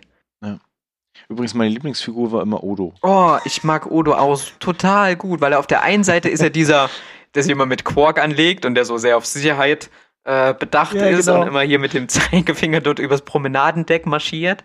Aber auf der anderen Seite hat er auch was total Verletzliches und gleichzeitig, also gerade wenn es dann, äh, wenn dann dieser ganze Handlungsstrand rund um die Gründer aufgemacht wird, dann zeigt der auch echt, also Gefühle, die so erstmal total anders für seinen Charakter sind oder auch was seine Vergangenheit, er war ja schon, bevor diese äh, Raumstation übernommen wurde, noch unter der kardassianischen Herrschaft schon dort und hat dort auch äh, fragwürdige Entscheidungen oder so eben oder nichts dagegen getan. Da gibt's auch eine tolle äh, Folge, die heißt Die Schuld, wo man, Mhm. wo die, wo einzelne Charaktere in die, ich weiß es gar nicht, wo die die Rollen von, Kardas äh, von bajoranischen Gefangenen irgendwie übernehmen und dann Odos Rolle darauf reflektiert wird. Das sind echt Folgen, oh, da kriege ich Gänsehaut, wenn ich jetzt dran denke. Äh, Was ich noch mal reinwerfen würde, ist die Visuals. Oh ja. Weil, weil ich finde, für eine Serie Ende der 90er, und da kennen wir auch andere in deren Zeit, ähm, sind die Effekte tatsächlich richtig, richtig gut. Und ich glaube, wir kriegen dort eine der Szenen, eine der wenigen Szenen tatsächlich, wo es mal eine ganze komplette Star Trek-Flotte gibt. Mhm. Es, Im Krieg später dann. diesen, also es gibt so ein paar zehn, bezieh- also ich glaube vier, äh, Staffel 4, 5, beziehungsweise dann eben 6 und 7, die sind ja dann wirklich, da, da keimt ja dieser Dominion-Krieg dann richtig auf und da gibt's wirklich Auseinandersetzungen und Schlachten, wirkliche Weltraumschlachten, was man bei Star Trek ja so in diesem Ausmaß auch noch nicht gesehen hat, aber die sehen auch Genau. echt gut aus. Ich meine, es ist ein bisschen sehr undurchsichtig, weil es, es ist so chaotisch und jeder feuert irgendwie mit einer anderen Farbe. Und dann sind, haben die ja auch die, dadurch, dass es verschiedene Allianzen sind, auch andere, auch alle verschiedene Schiffe. Aber es Mhm. sieht gut aus. Und wenn dann noch die, äh, die Station auch noch loslegt mit, ähm, mit Feuern oder so, dann sind das schon Bilder, die hat man in dieser Art und Weise vorher und auch bisher nachher noch nicht wieder gesehen. Möchtest du vielleicht was zu den besten Folgen sagen? Weil ich glaube, Oh bei ja. dir ist es noch frischer. Sehr gern. Und ich sehe gerade, also hier sind auch, ich hatte dann mal mit notiert und mir auch meine Lieblingsfolgen aufgeschrieben. Und es sind sogar fast alle, die hier stehen, äh, sind noch in meiner Liste gelandet. Äh, ich fange mal von unten an. Das ist einmal die Fo- Folge Duett oder auf Deutsch der undurchschaubare Maritza. Was eigentlich eine total, also das war so eine Folge, die wäre eigentlich typisch für so entweder ähm, die originale Serie oder TNG gewesen, weil sie sich wirklich auf mehr oder weniger zwei, drei Charaktere beschränkt und dann so eine, so eine Bottle-Show, wie man es ja nennt, äh, da kreiert. Und ich finde die Folge echt grandios. Also, die ist so stark, eine der besten der ersten Staffel. Dann gibt's äh, Sacrifice of Angels. Da habe ich jetzt dummerweise nicht den deutschen Titel parat. Aber das ist eine der, ich glaube, der sechsten Staffel, wo es um die Rückeroberung von Deep Space Nine geht. Mhm. Der Besuch, The Visitor aus äh, Staffel 4. Auch eine sehr schöne Folge und ich glaube, eine der F Folgen von Star Trek, bei der mir echt jedes Mal die Tränen kommen, wenn ich sie sehe. Ich finde die so wunderschön. Ja, die, ist, die ist sehr emotional. Ja, die Mhm. ist, die, die ist so berührend. Mm, Dann haben wir hier wieder die Triple-Folge, die wir von angesprochen haben, wo es wirklich, und das sieht auch so verdammt gut aus. Also es ist wirklich, als wäre das da gedreht worden. Klasse, wie die, die einzelnen Szenen gesehen und zusammengefügt, beziehungsweise dann eben die Kulissen wieder ergänzt. Fabelhaft. Da, da haben sie auch wirklich gekonnt mit dem Licht gearbeitet, Ja. um das halt wirklich aussehen zu lassen, als wenn die tatsächlich dabei gewesen wären. Ja, klasse. Und äh, ganz oben, zumindest hier was die IMDb-Bewertung angeht, ist In the Pale Moonlight, im fahlen Mondlicht. Eine, ich würde sagen, sehr, sehr untypische Star Trek-Folge. Und ich finde es auch, also ich weiß, dass sie sehr, sehr hoch gehandelt wird immer, aber ich finde es fast ein bisschen überraschend, dass sie tatsächlich hier als die beste Folge, beziehungsweise im Durchschnitt halt äh, hier ganz oben landet, weil die ist schon extrem düster und weist auch so zwielichtige, ja, Machenschaften oder eben, also Cisco befindet sich in dieser Folge wirklich in einem moralischen Konflikt und der ist nicht einfach zu knacken. Und der Ausgang der Folge, der ist unüblich. Mhm. Genau. Übrigens, lustigerweise, wenn man sich mal diese Durchschnittswertung anguckt der Folgen, ne, dann äh, liegen tatsächlich die Durchschnittsbewertungen von Deep Space Nine und The Next Generation am höchsten. Hm. Ähm, vielleicht auch noch bei der Originalserie. Danach wird es immer ein bisschen weniger, ehrlich gesagt. Ich bin echt, also bis hierhin konnte ich es noch ganz gut abschätzen, was denn so die beliebtesten Folgen sein können. Ich finde, jetzt wird es schon schwieriger. Ich bin also gespannt, was Ja. denn bei den anderen, was uns bei den anderen erwartet. Okay. Haben wir noch was zu Deep Space Nine? Ach, ja, total viel, aber schieß mal weiter. Ach so, noch ein Okay. was. Ich, ich, ich mag Ja. Gul Dukat sehr gern. Ich finde es jetzt Ah, nochmal im okay. Rewatch ein bisschen, ja, ich will nicht sagen schade, aber aus seiner Figur wird leider so ein, ach, ich finde, hm, die die wird am Ende ganz, ganz schwer in Worte fassen, aber ich finde bis zur, sag ich mal, so fünften, sechsten Staffel, beziehungsweise bevor er komplett dem Wahnsinn verfällt, finde ich ihn, ist es auch, ist es eine sehr, sehr interessante und vor allen Dingen auch sehr, sehr gut äh, dargestellte Figur. Ist mit einer der ja, ambivalenzen Figuren, Ja, glaube ich auch. Definitiv, ja. Das ist sowieso total krass, Entschuldigung, das muss ich doch noch anhängen, dass ich hier so viele Seiten, wir haben ja natürlich auch ganz wieder präsent die Klingonen und dann das Dominion, die Cardassianer auch ganz präsent, dass sich so viele Parteien entweder zusammenschließen oder die Seiten wechseln, sodass man an End oder am Anfang der einen Staffel sagen kann, ah, jetzt kämpft hier die Föderation gegen die Klingonen und mit den Cardassianern zusammen gegen irgendjemanden und dann eine Staffel später oder zwei Staffeln später ist es komplett anders und ist es, das sind die Seiten, also aber trotzdem so, dass es Sinn ergibt. Trotzdem so, dass man nicht das Gefühl hat, das ist aber jetzt zurechtgebogen, sondern dass es einfach aus dem politischen Sinn oder aus eben wie sich diese Welt entwickelt, durchaus Sinn ergibt, dass diese Seiten jetzt aufeinanderstoßen. Aber ja, jetzt, jetzt ist Mhm. gut. Okay. Ähm, dann machen wir weiter mit Star Trek Raumschiff Voyager. Und wir hatten ja jetzt eher eine Star Trek-Serie, die so ein bisschen ah, griffiger, düsterer ist, so ein bisschen politischer vor allen Dingen. Jetzt gibt's wieder klassische Science-Fiction-Abenteuerkost.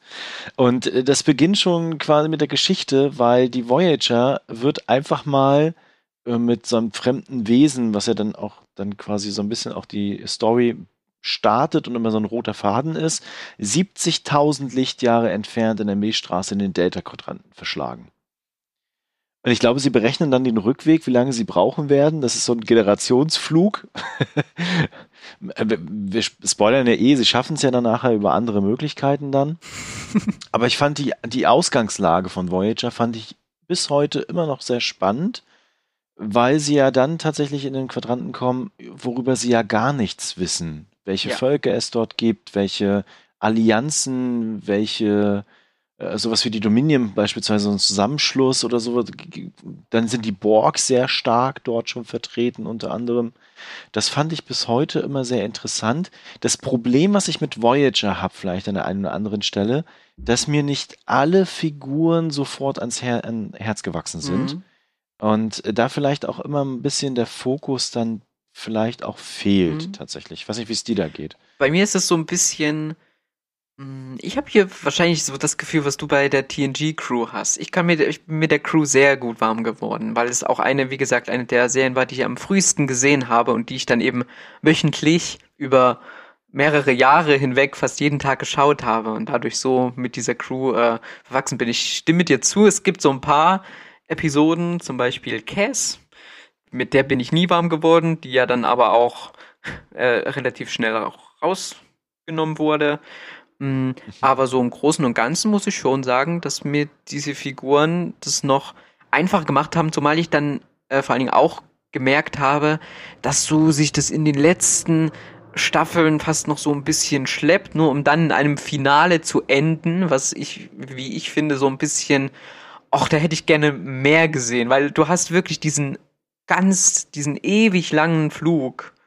Und dann kommen sie, dann, dann schaffen sie es wirklich unter Opfern und unter ganz viel, schaffen sie es äh, dorthin und dann ist vorbei. Dann gibt's nicht nochmal irgendwie so die, die, die Aufarbeitung oder so von dem Geschehen, dann ist die Serie einfach vorbei. Das fand ich ein bisschen schade. Ähm, aber ansonsten, ich finde, die Borg überreizt man hier ein bisschen. Also ich finde sie noch ganz cool, zumal man ja auch so einen Gegner mit äh, hier Spezies 8472 einführt, der auch dem Borg ja, sag ich mal, gefährlich wird. Bis, Die sie ja selber übrigens geholt haben, die Gegner, Hm, weil sie ja da in diese Paralleluniversum vorgestoßen sind, um dort auch zu assimilieren. Und das fanden die gar nicht witzig. Mhm. Und bis zu diesem, ich glaube, das ist der, das ist Skorpion, das ist der zweite Skorpion, wo dann noch Seven of Nine ähm, mit Mhm. zu Voyager kommt. Bis dahin fand ich es noch ganz cool, aber irgendwann, also auch gerade das Ende, keine Ahnung, da wurden mir die, die Borg zu äh, überpräsent eingesetzt.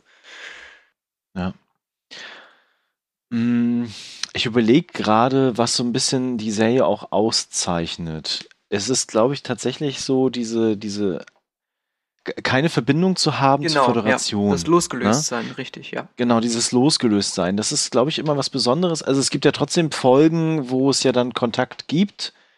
Ähm, beispielsweise so Zeitreisegeschichten. Q kommt doch, glaube ich, auch vor, Ja, oder? Ich überlege gerade. ja, ja. immer. Und ähm, das ist, macht nochmal so eine Verbindung zu den anderen Serien, aber sonst steht die halt wirklich für sich alleine und dieser, dieser Kampf, dieser Überlebenskampf und diese Orientierung in diesen Delta-Quadranten finde ich bis heute immer noch sehr, sehr faszinierend. Und vor allen Dingen, was für Auswirkungen ähm, die Voyager auch hat auf diesen Delta-Quadranten. Das fand ich bisher auch immer sehr spannend. Mhm. Ja, es ist vor allen Dingen auch wieder äh, zum Beispiel eine Möglichkeit, mal weg von Klingonen zu kommen. Ja, sondern also auch wieder, ja, also es gibt ja dann so ein paar Völker, die quasi zu den Klingonen von Voyager werden, die dann einfach öfter mal wiederkommen. In den ersten Staffeln sind es vor allen Dingen immer wieder die Kazon. Ja, die einfach böse sind. Genau, so, ja. richtig. ähm, aber auch hier schafft man wieder so wirklich ein paar, viele schöne Folgen. Ähm, so, die muss man hier manchmal ein bisschen picken und hier würde ich auch sagen, ich würde die einzelnen Staffeln gar nicht mal so qualitativ äh, voneinander ranken, weil ich fand sie eigentlich fast durchgehend auf einem guten Niveau. Ich habe damals übrigens sehr, sehr gerne die, ähm, es gab, glaube ich, zwei Spiele mit den äh, Sondereinsatzkommando der Voyager. Mhm. Gab es. Ich weiß gar nicht mehr, wie die hießen. Und da kämpfst du tatsächlich auch gegen die Borg und gegen die Spezies 8472. Ah, okay. Das fand ich großartig.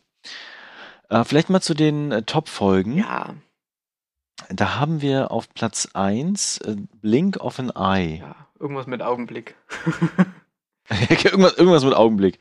Ähm, äh, äh, da kann ich aber ehrlich gesagt nicht mehr viel zu sagen. Das ist so weit weg. Ich habe das lange nicht geguckt. Ne? Genau, dann äh, Scorpion Teil 1 Ja. und Teil 2, wobei Teil 2 besser bewertet ist als Teil 1. Ähm, Finde ich immer noch großartige, weil da tatsächlich die Borg mit etwas konfrontiert sind, was sie nicht kennen Ja. und man gleichzeitig als Zuschauer oder Zuschauerin auch mit sowas, wo man dann das Gefühl hat, boah, was ist denn da jetzt passiert? Wieso sind die Borg alle so kaputt? Und es ist auch ein bisschen gruselig, wenn die das erste Mal tatsächlich auch selbst auf 8472 treffen ähm, und da durch dieses kaputte Borgschiff wandern. Mag ich bis heute. Ja. Das ist auch definitiv einer der stärksten Zweiteiler. Dann Year of Hell.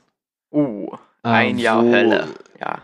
Genau, ein Jahr Hölle, wo die Voyager quasi ununterbrochen ja im Kampf ist und angegriffen wird und die Ressourcen schwinden. Und ich weiß gar nicht mehr, wie sie da rausgekommen sind, ehrlich gesagt. Das habe ich vergessen. Ich glaube, äh, Janeway opfert am Ende das Schiff und crasht irgendwas und durch eine Explosion äh, wird diese, was war es, eine parallele Zeitlinie oder dieses Genau. äh, quasi Ja, wieder ausgelöscht, dann, ne? genau.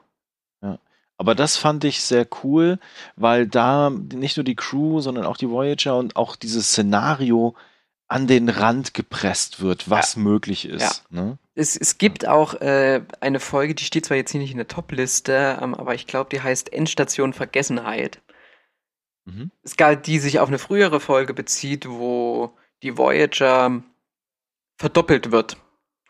Durch Ah, oder irgendwie, irgendwie entstehen quasi zwei Voyager und wir sind, äh, in dieser Episode sind wir auf der verdoppelten Voyager und dann sterben dort nacheinander die ganzen Hauptfiguren. Und das war damals eine Folge, die fand ich, ich wusste überhaupt nicht, was jetzt hier los ist und was das abgeht. Und am Ende, äh, es, es sterben alle und dann stellt sich heraus, das ist nicht unsere Voyager, aber es waren irgendwie doch unsere Charaktere.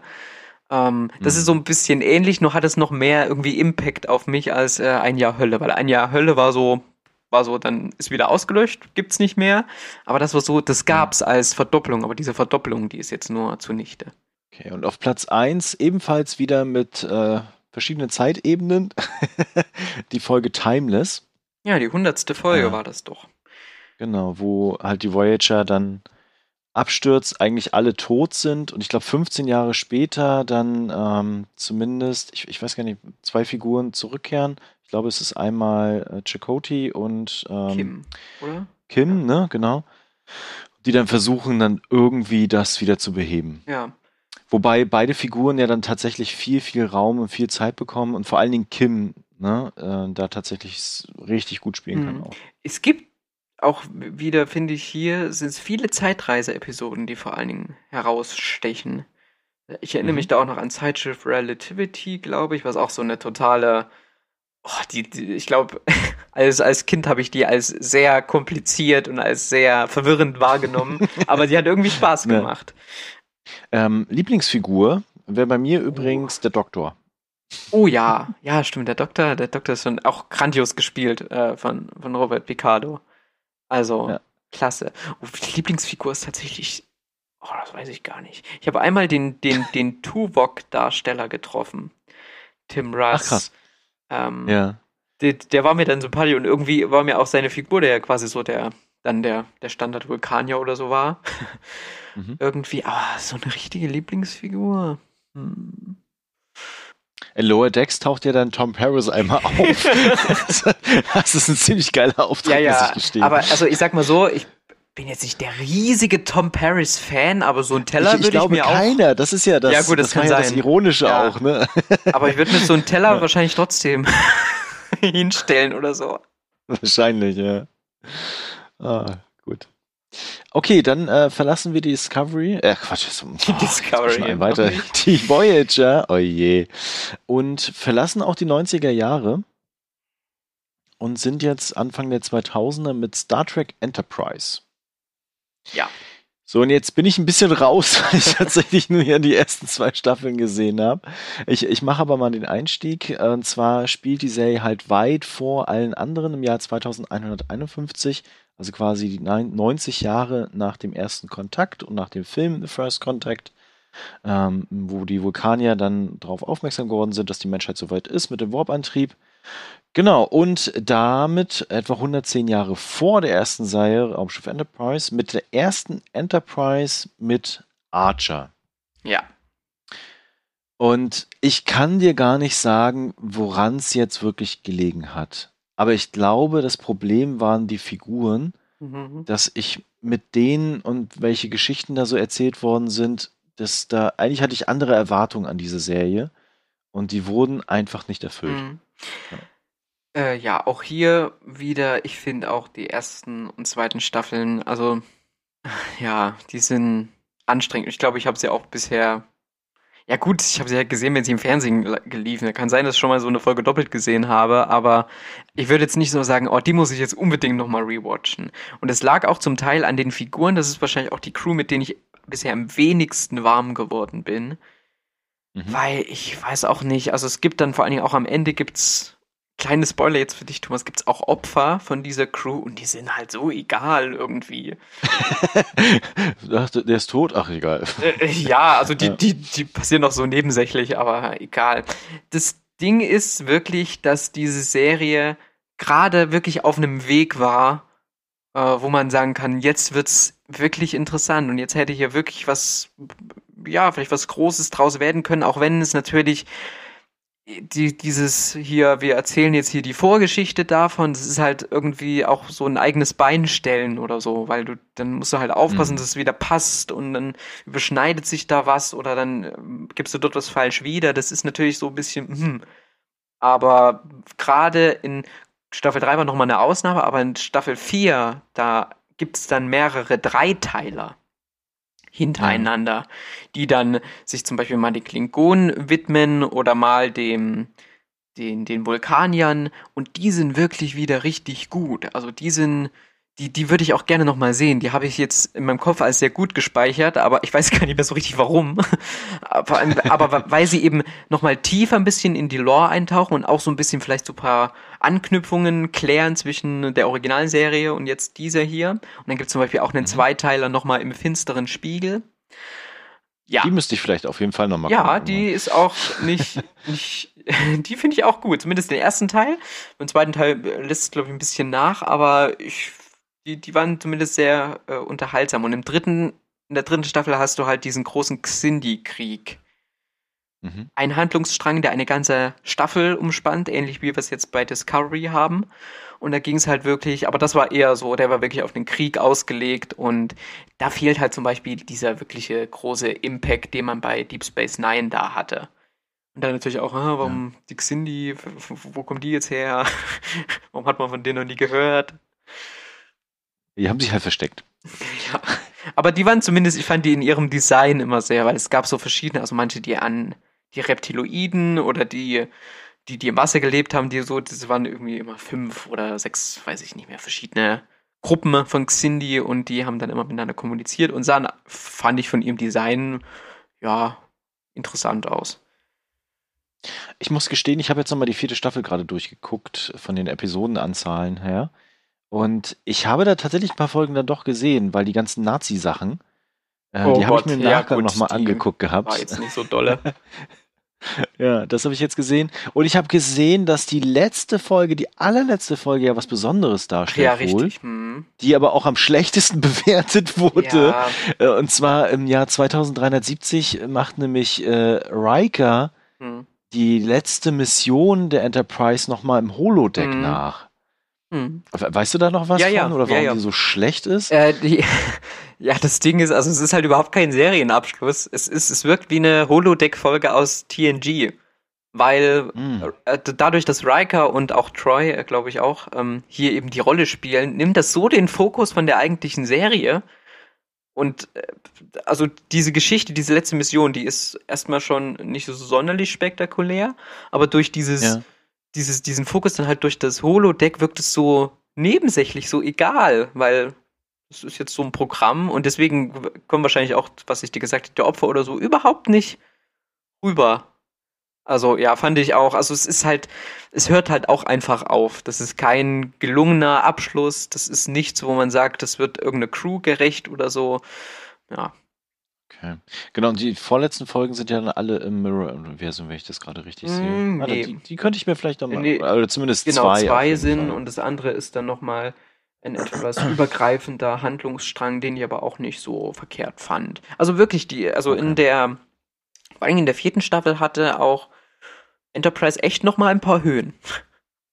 Okay, vielleicht kehre ich dann dann doch nochmal zurück und äh, gucke mir Archer nochmal an. Ja, wahrscheinlich ist funktionieren halt, die, Entschuldigung, wahrscheinlich funktionieren die drei Teile auch ohne groß den, Ich- den ich Überblick aus, über die ja. vorherigen. ich habe mir gerade mal so durch die besten Folgen, die du hier rausgesucht hast, Ja. manche sagen mir was vom Titel und ich sehe hier auch auf einem Bildchen äh, Jeffrey Combs, was glaube ich als Andorianer, der hier ja äh, nach ähm, was in genau in Deep Space Nine hat er doch drei verschiedene Rollen gespielt und ich glaube in einer ist, Mhm. in einer Folge war er sogar in zwei verschiedenen Rollen zu sehen.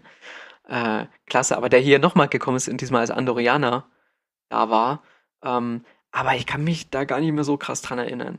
Ich habe sie auch lange nicht mehr gesehen. Okay. Aber es gab auch eine Ja, Borg-Folge. müssen- Ja, stimmt. Die wollte ich noch erwähnen, weil die habe ich noch mal in so einem kleinen Clip gesehen gehabt, Ja. weil die baut ja auf äh, der erste Kontakt auf, weil es ja dann Borg gibt, die im Nordpol, glaube ich, ist es, Ja. abgestürzt sind und äh, dort ja dann irgendwie gefunden werden und dann wohl auch die Enterprise angreifen. dann, Ist ne? eine interessante Folge, weil ich glaube, die ging eher so in die Horrorrichtung. Die würde ich mir auch noch mal irgendwann angucken, aber eigentlich müsste ich sie gesehen haben, weil die lief Staffel 2 Ende. Ja, kann sein. Aber vielleicht hatte ich, vielleicht hatte ich vorher schon abgebrochen, das weiß ich jetzt nicht mehr. Gut, ähm, genau. Haben wir noch was zu Star Trek Enterprise? Nee.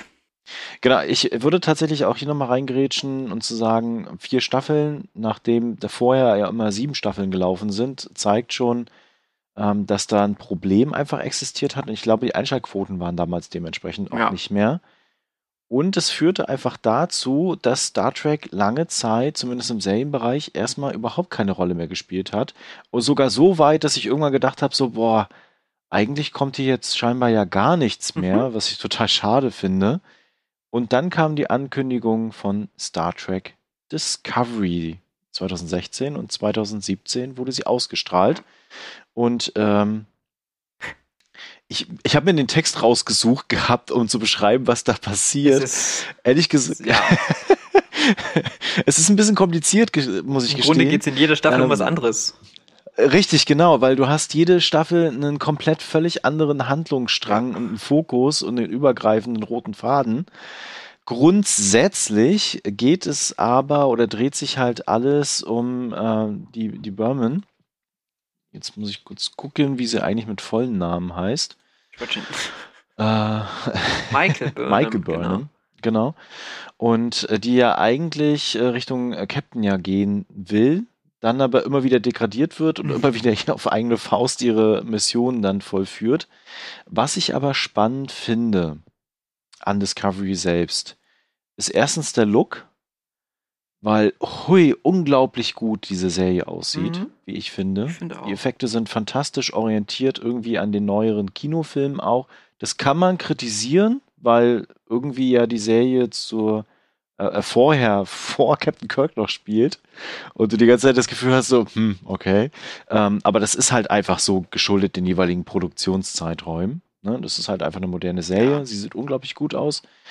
Und ich finde diese Crew, ich mag die irgendwie. Auch wenn sie nicht alle wirklich gute Facetten haben oder an einer anderen Stelle vielleicht auch ein bisschen zur Seite geschoben werden und vielleicht auch nicht so viel Zeit bekommen, wie sie eigentlich bekommen sollten, habe ich immer irgendwie das Gefühl, ich will wissen, wie es weitergeht. Und ich kann hier auch schon meine Lieblingsfigur sagen, und es ist schade, dass sie weg ist. Und zwar Philippa Giorgio, äh, gespielt von Misha Yo, weil die wirklich richtig viel frischen Wind reingebracht hat. Ich hatte mir irgend, also als die dann rauskamen, die ersten beiden Folgen auf Netflix angeschaut und war gar nicht begeistert. Ey, ich hab's, ich hab's gar nicht gemocht. Ähm, und deswegen habe ich auch nicht weitergeschaut. Und dann habe ich irgendwann mal mit der zweiten Staffel einfach mal äh, angefangen. Und dann, da konnte ich mich irgendwie besser äh, wieder mit einfinden. Ich weiß nicht genau, woran es lag. Ich bin mit dieser Crew immer noch nicht so richtig warm geworden, aber mittlerweile, also ich habe jetzt auch die, ich habe jetzt, bin jetzt auf dem neuesten Stand, ich habe jetzt alles aufgeholt äh, und bin mittlerweile auch dabei äh, zu sagen, ja doch, ich bin gespannt, was jetzt als nächstes oder ich will jetzt sehen, was als nächstes passiert, denn gerade die Richtung der letzten Staffel hat mir gefallen, also dass man jetzt eben endlich mal sieht, was später passiert und nicht immer noch was, was davor pas passiert. Das interessiert mich eigentlich nicht. Ähm, Und deswegen bin ich gespannt, wohin die Reise geht. Ich, äh, ja. ich ach so, äh, wegen dem. Hier ist ja das Spiegeluniversum auch wieder sehr präsent. Sehr, Ja, sehr stark Und präsent. also echt, ich fand die Folge bei Kirk, fand ich die cool. Mhm. Bei Deep Space Nine hat es mich schon angefangen zu nerven. Also da habe ich gerade beim Rewatch gemerkt, wie ich die, wie ich die Spiegeluniversumsfolgen eigentlich durchgeskippt habe. So ein bisschen so, ja, komm jetzt hier, ja. Und äh, ja, ich weiß nicht. Also das ist auch so ein Punkt. Ich bin kein großer Spiegeluniversum-Fan. Deswegen, äh, vielleicht liegt es auch daran, dass ich nicht so, nicht so viel mit Discovery anfangen kann, aber diese, das scheint sich ja auch jetzt erstmal erledigt zu haben. Noch. noch. nee, ich, ich finde äh, die Experimentierfreudigkeit, die gefällt mir an dieser Serie, ne? Weil sie dann irgendwie feststellen, ah scheiße, das mögen die Leute doch Ja. nicht, komm, wir machen was anderes. Und äh, es funktioniert komischerweise. Ja, also ich, ich finde, man merkt das schon. Also man merkt genau das, was du gerade gesagt hast. Und das ist natürlich so im Großen und Ganzen als Serie betrachtet, ist es so ein bisschen holprig, weil diese Serie so Mhm. ja keine richtige Identität hat oder noch nicht hat. Vielleicht hat sie sie jetzt gefunden irgendwie. Mal sehen, was wie die nächste Staffel äh, aussieht. Ähm, aber ich bin, also ich bin jetzt mittlerweile so weit, dass ich sage, ja, ich, ich gebe jetzt die Chance oder ich, ich will jetzt auch sehen, denn jetzt bin ich so ein bisschen drin. Ähm, Was ich froh bin drüber, dass die ähm, Klingonen halt jetzt keine Rolle mehr spielen. Ich glaube, das war in der ersten Staffel vor allen Dingen der, Ja. der größte Schwachpunkt Ja. überhaupt. Ich, ich finde, mit dem Bösewicht, der ja eigentlich lange Zeit ja gar kein Bösewicht ist in der ersten Staffel, haben sie ein cooles Finale hingebekommen, auch wenn du jetzt sagst, so das Spiegeluniversum Gedöns magst du nicht so. Ähm, ich fand den Reveal halt krass, ja, ja. muss ich gestehen. In der zweiten Staffel halt mit dieser künstlichen Intelligenz, die das komplette Leben bedroht, fand ich, war ein guter roter Faden, der durchaus auch immer mir aufgemacht hat, äh, was ist ja jetzt eigentlich mit der Föderation ne? und ähm, welche Geheimnisse gibt's da? Und am Ende kriegen wir ja tatsächlich dann mit Pike und der Crew der Enterprise ja irgendwie auch so ein Gefühl von wegen, ach, schön, das hätte ich gerne. Also ohne Witz, das Finale der zweiten Staffel, ne? Da hatte ich so Bock, tatsächlich wieder die Enterprise zu gucken. Und als dann die Ankündigung mit Strange New Worlds kam, dachte ich, ha, ihr habt auf mich gehört. Großartig. Genau, und der Staffel 3, ich finde halt das Setting insgesamt interessant mit dieser Zeitreisethematik, mit weit, weit, weit, weit in der Zukunft, 930 Jahre in der Zukunft. Die Föderation völlig in sich zusammengebrochen, aber noch existent. Und diese Idee, was, was machen wir jetzt damit? Es gibt noch viel, viel Schwachpunkte. Das betrifft vor allen Dingen immer noch die Crew, die miteinander immer noch nicht so richtig den Fokus gefunden hat. Aber ich will ständig wissen, wie es weitergeht. So. Ja. Ich, ich glaube, das war es dann auch Ja, erst. ich muss auch, also auch wenn ich kann. hier wieder in die Episoden hier schaue, äh, ich habe keine Ahnung, welche Episoden das sind. Ja, also das Finale der zweiten Staffel halt auf jeden Fall, das ist da mit drin. Ähm, so, ja. Beim Rest muss ich, glaube ich, einfach, denn wenn die Serie irgendwann abgeschlossen ist, ich Ja. glaube, dann kann man erst was, was richtig dazu sagen. Ja, ja.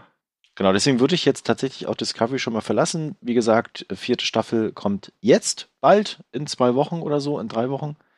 Ähm, bin gespannt, wie es weitergehen wird. Dann vielleicht darauf aufbauend gibt es seit einiger Zeit die Star Trek Short Tracks. Ich glaube bisher so zehn Folgen in zwei Staffeln. Da kann ich aber gar nicht so viel zu sagen. Ich habe einige gesehen, fand aber die meisten davon eher uninteressant. Hm. Ich weiß gar nicht, also ich weiß, die sind ja auch auf Netflix nur ein bisschen versteckt. Nach denen muss man Mhm. ein bisschen suchen. Hm, Aber ich habe auch nicht alle gesehen. Ähm, vielleicht ganz kurz zur Erklärung, das sind halt so Kurzfilme im Star Trek-Universum, vor allen Dingen aber auch im Discovery-Universum, ähm, die so eigene, abgeschlossene kleine Geschichten erzählen. Ja, mehr kann ich da ehrlich gesagt auch gar nichts zu sagen. Da gibt es auch Animationssachen zwischen und Realsachen zwischen. Ja, ja. Und ich glaube, die Qualität schwankt Ja, einfach ja. sehr, sehr stark. Ich habe sie halt auf YouTube mal zwischendurch gesehen gehabt. Ähm, aber es hat mich ehrlich gesagt nicht gereizt bisher. Keine Ahnung, reizt mich jetzt auch nicht so sehr. Ich guck's äh, hin und wieder mal, wenn irgendwie, wenn ich mal Lust drauf habe. Die gehen ja auch nicht so lang. Äh, Was sie da vielleicht mal draus machen können, wäre so eine Art Marvel What Ja, If. ja, Star richtig, Trek genau. What Das If. hat das, daran habe ich auch gedacht. Ja. Ne, da, da hätte ich tatsächlich Bock drauf, aber bisher sind es eher so Kurzfilme, die so, naja, Und die auch, kann man die mal auch machen. untergehen irgendwie. Also Ja, genau. dadurch, dass sie nicht mal so als eigenes Ding angezeigt werden, sondern irgendwo bei Trailer zu finden sind auf Netflix. Ähm, Ja. ja. Gut, skippen wir das. Weiter geht's. Oh je, jetzt geht's was. Jetzt kommt Star Trek Picard. Vielleicht so ein bisschen zu Einsortierung. Als das angekündigt wurde, war ich Feuer und Flamme. Oh ja, ich auch. und hab das echt gefeiert und dachte mir so, geile Scheiße. Und wir kommen jetzt zum Jahr 2399 ist es, glaube ich, dann auch. Also quasi mit dem Einstand auch in ein neues Jahrhundert. Und ähm, es war einfach ein großes Interesse da. Was ist mit Picard passiert nach The Next Generation? Was, was macht er heute? Wie ist diese Welt weitergegangen? Und als ich dann die Serie gesehen habe und ach, ich habe hier auch die Zusammenfassung nochmal, aber ich krieg's, glaube ich, gar nicht auf die Kette so insgesamt, dachte ich mir so, ja, äh, nee, danke. es ist halt, es ist halt irgendwie grimmig. Es ist wieder eine Figur, die wir kennen und lieben, die halt irgendwie alt und verbittert ist. Alles, was irgendwie aufgebaut wurde und cool war, ist in sich zusammengebrochen und schlecht geworden. Äh, Picard ist aus der Föderation ausgestoßen und der Mars ist zerstört worden. Und nur so eine Dinger, wo ich mir dachte, so Leute, muss das denn immer sein? Habt ihr denn von Star Wars gar nichts gelernt? Ne? Also ist es denn das Interessanteste, schillernde Heldenfiguren zu nehmen und einfach zu darzustellen, wie alt und verbittert sie geworden sind? Ist das jetzt das Nonplusultra? Da habe ich keinen Bock drauf. Ne? Ich werde selbst schon irgendwann alt und verbittert sein, da muss ich das nicht auch noch gucken. Und äh, aber ja. Ja. wenigstens hat Picard nicht den, äh, den Kommunikator hinter seine Rücke, äh, hinter Oh, seinen das- Rücken geworfen und ist dann gefehlt. melken gegangen. ähm, Das hätte noch gefehlt. ja. Ich melke mal meine Trauben. Ja. Ach, also ganz so pessimistisch bin ich da nicht. Wie gesagt, ich, äh, als ich, als der erste Trailer raufkam, da habe ich aber sowas von große Augen bekommen, als ich dann auch noch Jerry Ryan da gesehen habe. Mir dachte, Ja, das what? stimmt, Okay. Ja, ich, den Einstieg mochte ich eigentlich, bis auf eben den Fakt, dass Patrick Stewart eben nun mal so alt ist, wie er ist. Und dass da Mhm. auch einige schon Action-Episoden, äh, Action-Sequenzen aus der ersten Folge ja halt dementsprechend aussehen. Mm, Aber es gab irgendwann gab es so einen Bruch und es war, glaube ich, auch eine Episode, die, als ich, die lief ja für Amazon und als ich die Folge angefangen habe, kam, bitte geben Sie hier äh, die Altersbestätigung ein. Äh, Ja. okay, eingegeben und dann war diese, ich weiß nicht, welche sie mittlerweile hat, wahrscheinlich eine 16er, aber damals stand noch eine 18 da. Und dann gibt's halt einfach am Anfang äh, eine Torture-Porn-Szene, quasi, wo einem bekannten Charakter, den man unter anderem aus Voyager kennt, ähm, wo der einfach mal entsorgt wird. Das habe ich erstens nicht verstanden, also warum das jetzt so sein musste und ich habe mich fast so ein bisschen fast ein bisschen angegriffen dadurch gefühlt und wir sagen, boah, nee, also jetzt geht's hier irgendwie in eine falsche Richtung und dann dann sind mir wahrscheinlich so die Schwächen oder so noch mehr ins Auge gestochen, nachdem ich einmal so kurz vor den Kopf gestoßen wurde und hinten raus muss ich sagen, ja, also der Burner war es nicht. Mal sehen, was eine zweite Staffel bringt. Ich mag weiterhin Picard, aber irgendwie ist Picard hier nicht mehr Picard. Also irgendwie äh, erkenne ich ihn nur noch in ganz kleinen Momenten, ehrlich gesagt. Und das Problem ist, dass diese ganzen Nebenfiguren, die da aufgemacht werden, so klischeehaft teilweise sind und so uninteressant. Und Ja, selbst wenn dann mal alte Figuren auftauchen, du dann eher das Gefühl hast, so, yeah, jetzt geht's los und ah nee, okay. Und diese ganze Geschichte, die dann am Ende erzählt wird, mit dieser, dieser künstlichen Intelligenz, wir spoilern jetzt wieder, ähm, die da quasi irgendwo ominös wartet, Mass Effect, und äh, quasi alles auslöschen möchte, wo, wo ich mir dann dachte so, oh, oh nee, das ist doch völlig uninteressant. Habt ihr nichts anderes, was ihr da erzählen könnt? Und deswegen bin ich jetzt gespannt auf die zweite Staffel, weil da sieht es ja tatsächlich aus, als wenn es jetzt doch wieder in eine andere Richtung geht. Wir sind wieder bei Discovery angekommen, von wegen, ah, das hat jetzt nicht funktioniert, Ja, lass mal was richtig, anderes ja. erzählen. Ähm, be- be- freue ich mich aber trotzdem drauf, weil vielleicht es dann doch in eine andere, spannendere Richtung geht. Mhm. Wo ich richtig angepisst war, übrigens, das würde ich noch erzählen, die kommen da in der einen Folge dann an diesen Casino-Planeten an und werden auf dem Bildschirm mit so Werbegedöns, äh, Holoscreenern voll gebobbt. Und dann dachte ich mir so, oh, okay, jetzt sind wir, jetzt haben wir Instagram im PK. ah, Ähm, ja, ich bin tatsächlich dann nicht ganz so äh, optimistisch bei Staffel 2, weil in mir weckt dieses dieser Trailer Spiegeluniversum-Vibes. so ein bisschen, ja. Ähm, deswegen auch Q, oh Gott, darf ich das überhaupt sagen? Ich bin nicht der größte Q-Fan, aber mal sehen, äh, was draus gemacht. Aber Steinigt ihn. Aber wie gesagt, ich äh, ja, ich gucke mir es trotzdem an. Es ist Star Trek und ich will noch sehen, äh, was noch draus gemacht wird. Und vielleicht ist es ja ähnlich wie bei äh, Discovery, dass irgendwann, dass man jetzt vielleicht noch eine noch eine Staffel braucht und dann vielleicht noch eine dritte Staffel bekommt und dann findet man vielleicht da die Identität und dann wird es wahrscheinlich abgesetzt oder keine Ahnung. Aber vielleicht, äh, ich habe noch da, ich bin da doch noch vielleicht hoffnungsvoll so im Gesamten zumindest so. Was die zweite Staffel betrifft, ja, mal schauen.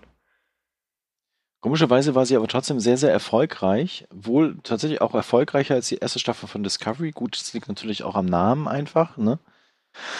Aber hui, ja. Also da müssen sie auf jeden Fall noch ein bisschen draufpacken, dass ich definitiv am Ball bleibe und nicht sofort alle Folgen wieder vergessen. Mhm. Ja, auf jeden Fall. Gut, dann kommen wir aber noch zu einem Yay. absoluten Highlight, wie ich finde, und äh, unter den neuen Star Trek-Serien die beste Star Trek-Serie darstellt, nach meiner Meinung. Und ich glaube, dir geht's da ähnlich. Und zwar Star Trek Lower Decks. Bislang zwei Staffeln in 20 plus Folgen. Und hui, ich habe nichts erwartet, muss ich gestehen. Ich dachte mir, boah, das kann ja eigentlich gar nicht so gut funktionieren. Irgendwie so eine Satire-Serie draus zu machen im Star Trek-Universum, sich darüber lustig zu machen, war, kann ich mir nicht so wirklich vorstellen.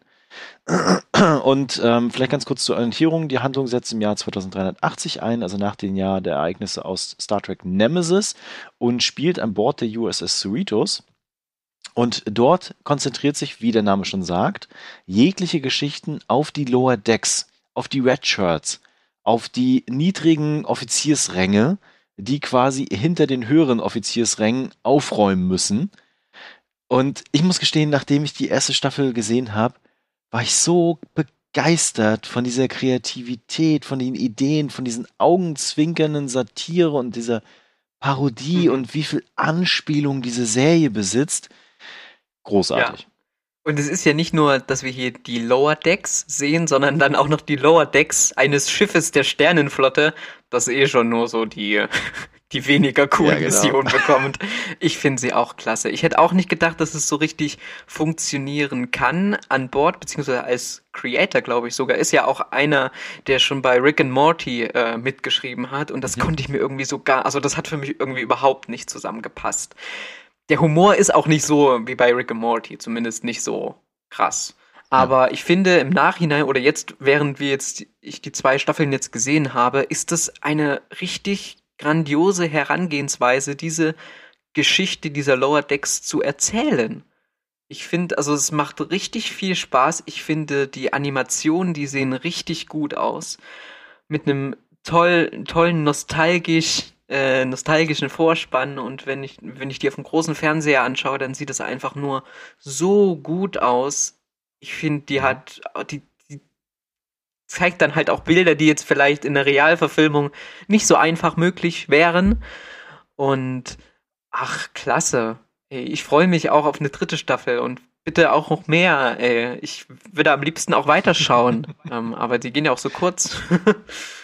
Ja, genau, also Staffel 3 ist ja auch schon angekündigt und ich, ich hatte noch einen großen Kritikpunkt in der ersten Staffel, den sie dann einfach einfach beiseite gewischt haben in der zweiten und zwar, dass äh, halt so die diese übergeordnete Geschichte gefehlt hat. Das machen sie aber jetzt mittlerweile und du hast noch mehr das Gefühl, dass du wirklich diese Crew hast, wie sie miteinander lebt und umgeht und wächst gemeinsam. Und gleichzeitig ist es so überspitzt an manchen Szenen und äh, gerade die, die Hauptoffiziere Und diese ganzen Anspielungen, die wirklich, ich glaube, selbst ich verstehe nicht alles, was Ja. da einfach so gesagt wird.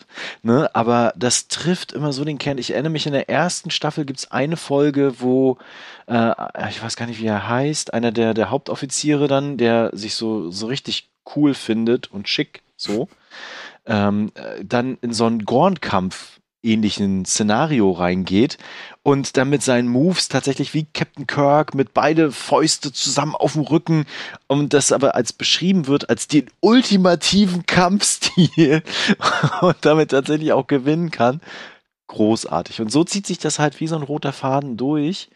Und ja, es ist liebevoll, es ist gut gemacht, es ist unglaublich gut gezeichnet und animiert einfach. Und es macht heillos Spaß, da in diese Welt einzutauchen. Und du hast es ja vorhin auch schon gesagt gehabt äh, mit dem Rewatch, dass du schon manche Folgen wieder gesehen hast. Ich glaube, ich mache das auch noch.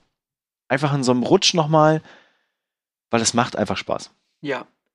Es ist, ich, ich kann es halt schlecht einschätzen, inwiefern das tatsächlich auch für Leute jetzt zum Beispiel funktioniert, die überhaupt keine Berührungspunkte mit Star Trek haben. Ich kenne einen, äh, den, den lieben Kollegen Stu an der Stelle, von dem weiß ich, dass er auch zumindest, ich glaube, die erste Staffel geschaut hat oder einige Folgen daraus und meinte, er findet es ganz lustig oder er findet es ganz unterhaltsam. Ähm, Er hat natürlich, er hat keine ja, äh, Berührungspunkte irgendwie mit Star Trek gehabt. Und äh, wenn selbst das funktioniert, wo ich aus meiner Perspektive sage, als Star Trek-Fan, als Trekkie, beziehungsweise dann eben auch als Hardcore-Fan no, sicherlich noch mehr, aber selbst aus meiner Perspektive oder aus unserer Perspektive hast du hier trotzdem schon so viele Details und so viele einfach zum Beispiel aus Produktionshintergründen oder Produktionsgeschichten aufgegriffen und verarbeitet in dieser Serie, in der Benennung verschiedener Spezies oder es gibt, es gibt eine, eine Szene, wo sie auf so einem Planeten sind, wo so eine Westernstadt aufgebaut ist, wo aber nur diese Häuserwände stehen, genauso wie es in der Originalserie war. Das hat sowas, das ist sowas Verliebtes und wirklich sowas, ah, sowas Greifbares, weil man halt das meiste vorher schon irgendwie gesehen hat oder es eben jetzt hier eingebunden irgendwie vorfindet. Die nimmt sich natürlich nicht ernst, beziehungsweise diese Serie merkt auch, ja, im ganzen Star Trek-Universum, da, äh, da glänzt auch nicht alles, ja. Und das greift sie Mhm. halt wunderbar auf und das, das, daraus formt sie dann wieder so eine Stärke. Ich finde, äh, Lower Decks macht wirklich großen Spaß und ist für mich auch wirklich eine Überraschung. Ich hätte niemals äh, damit gerechnet. Dass ausgerechnet so eine Serie aktuell ähm, eine der Star Trek-Serien ist, die ich am liebsten anschaue oder auf die ich fast mit am meisten hinfieber, weil sie auch natürlich diese alten Gestaltungsmittel, einmal natürlich die ähm, diese Mission der Woche Geschichten aufgreift, auf der anderen Seite aber auch zum Beispiel am Ende der Staffeln immer so einen schönen Cliffhanger einstreut, auch jetzt am Ende der Genau. letzten. Also fantastisch. Also kann ich mich nur anschließen. Was mir gerade in den Kopf gekommen ist, vielleicht können wir noch mal, wenn jetzt die Zuhörerinnen und Zuhörer heute sagen, so von wegen, oh, wir wollen auf jeden Fall noch mehr Star Trek, dass wir nach den ganzen neuen Serien, wenn die jeweils staffelweise abgeschlossen sind, ich glaube für Recaps reicht's nicht, auch zeitlich nicht, aber dass wir noch mal neben abgebinged, vielleicht Sonderabgebinged Folgen, nur wir beide machen. Weil ich habe gerade total Bock mit dir über die zweite Staffel Lower Oh Decks ja. zu reden die ganze Zeit. ähm, weil da halt so viel cooler Scheiß passiert ist, über den man einfach mal reden kann. Dass wir das vielleicht mal anpeilen, wenn da Interesse besteht, äh, könnt ihr es gerne schreiben. Ähm, dann machen wir das nämlich, dass wir dann einfach nach den neuen Serienstaffeln jedes Mal uns zusammenfinden und einfach mal drüber quatschen. Sehr gerne. Gut, dann hätte ich nur noch Star Trek Prodigy offen. Da- Da kann ich aber nicht viel zu Da sagen. kam jetzt mal der Vorspann, äh, glaube ich. Den Vorspann habe ich jetzt mal irgendwo. Der wurde mir in den Feed gespült. Genau, die läuft ja auch schon. Ja, Ich ja. glaube, drei Folgen Mhm. oder so sind schon raus. Das ist so die, die Kinder-Star Trek-Serie, die auf Nickelodeon tatsächlich auch läuft.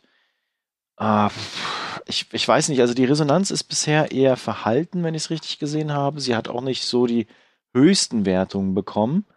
Ähm, ich weiß, dass Janeway auftaucht und sie auch natürlich in dieser Zeitlinie tatsächlich spielt. Also sie ist Kanon. Ne? Ja. Deswegen müsste man sie wahrscheinlich irgendwann dann doch mal gucken.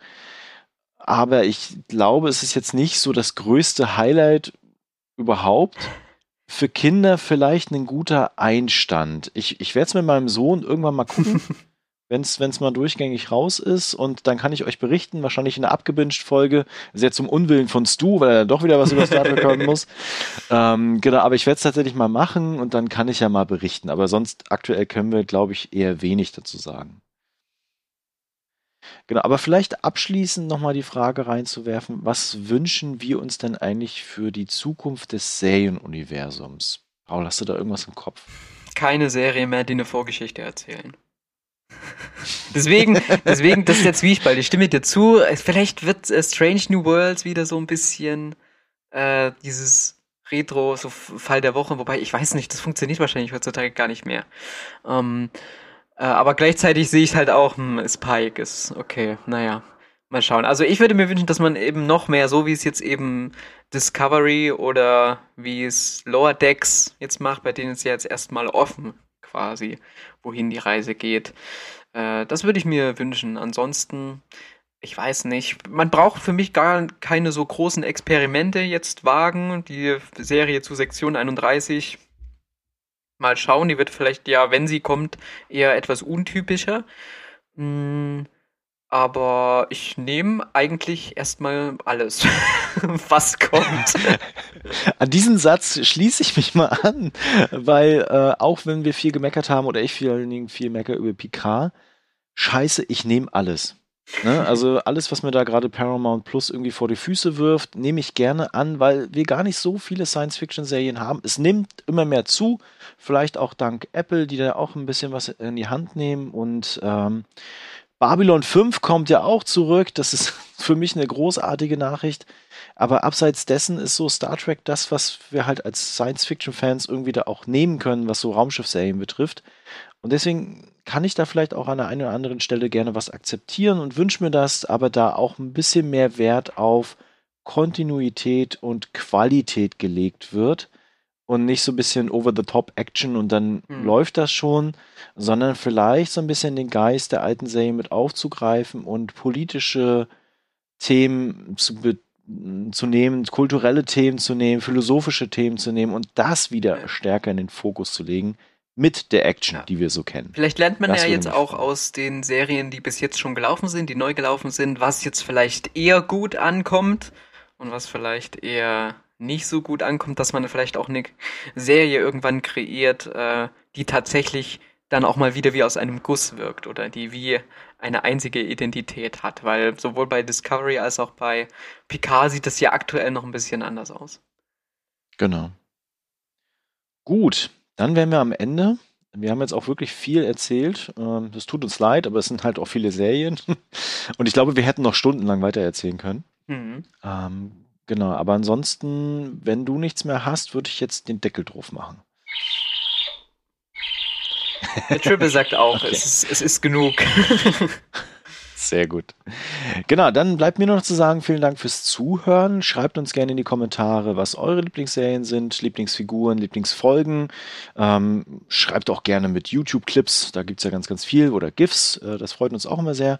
Ansonsten hatten wir eine Frage gestellt, ob ihr Bock habt, noch mehr über Star Trek und von uns zu hören, oder uns zu hören überhaupt. Und ansonsten liked uns, teilt uns, verbreitet die Kunde und ich sage schon mal Danke, auch Danke an dir, Paul. Und äh, ja, lebe lang und in Frieden. Und ich übergebe an dich, du hast das letzte Wort. Lebt lang und in Frieden. Tschüss.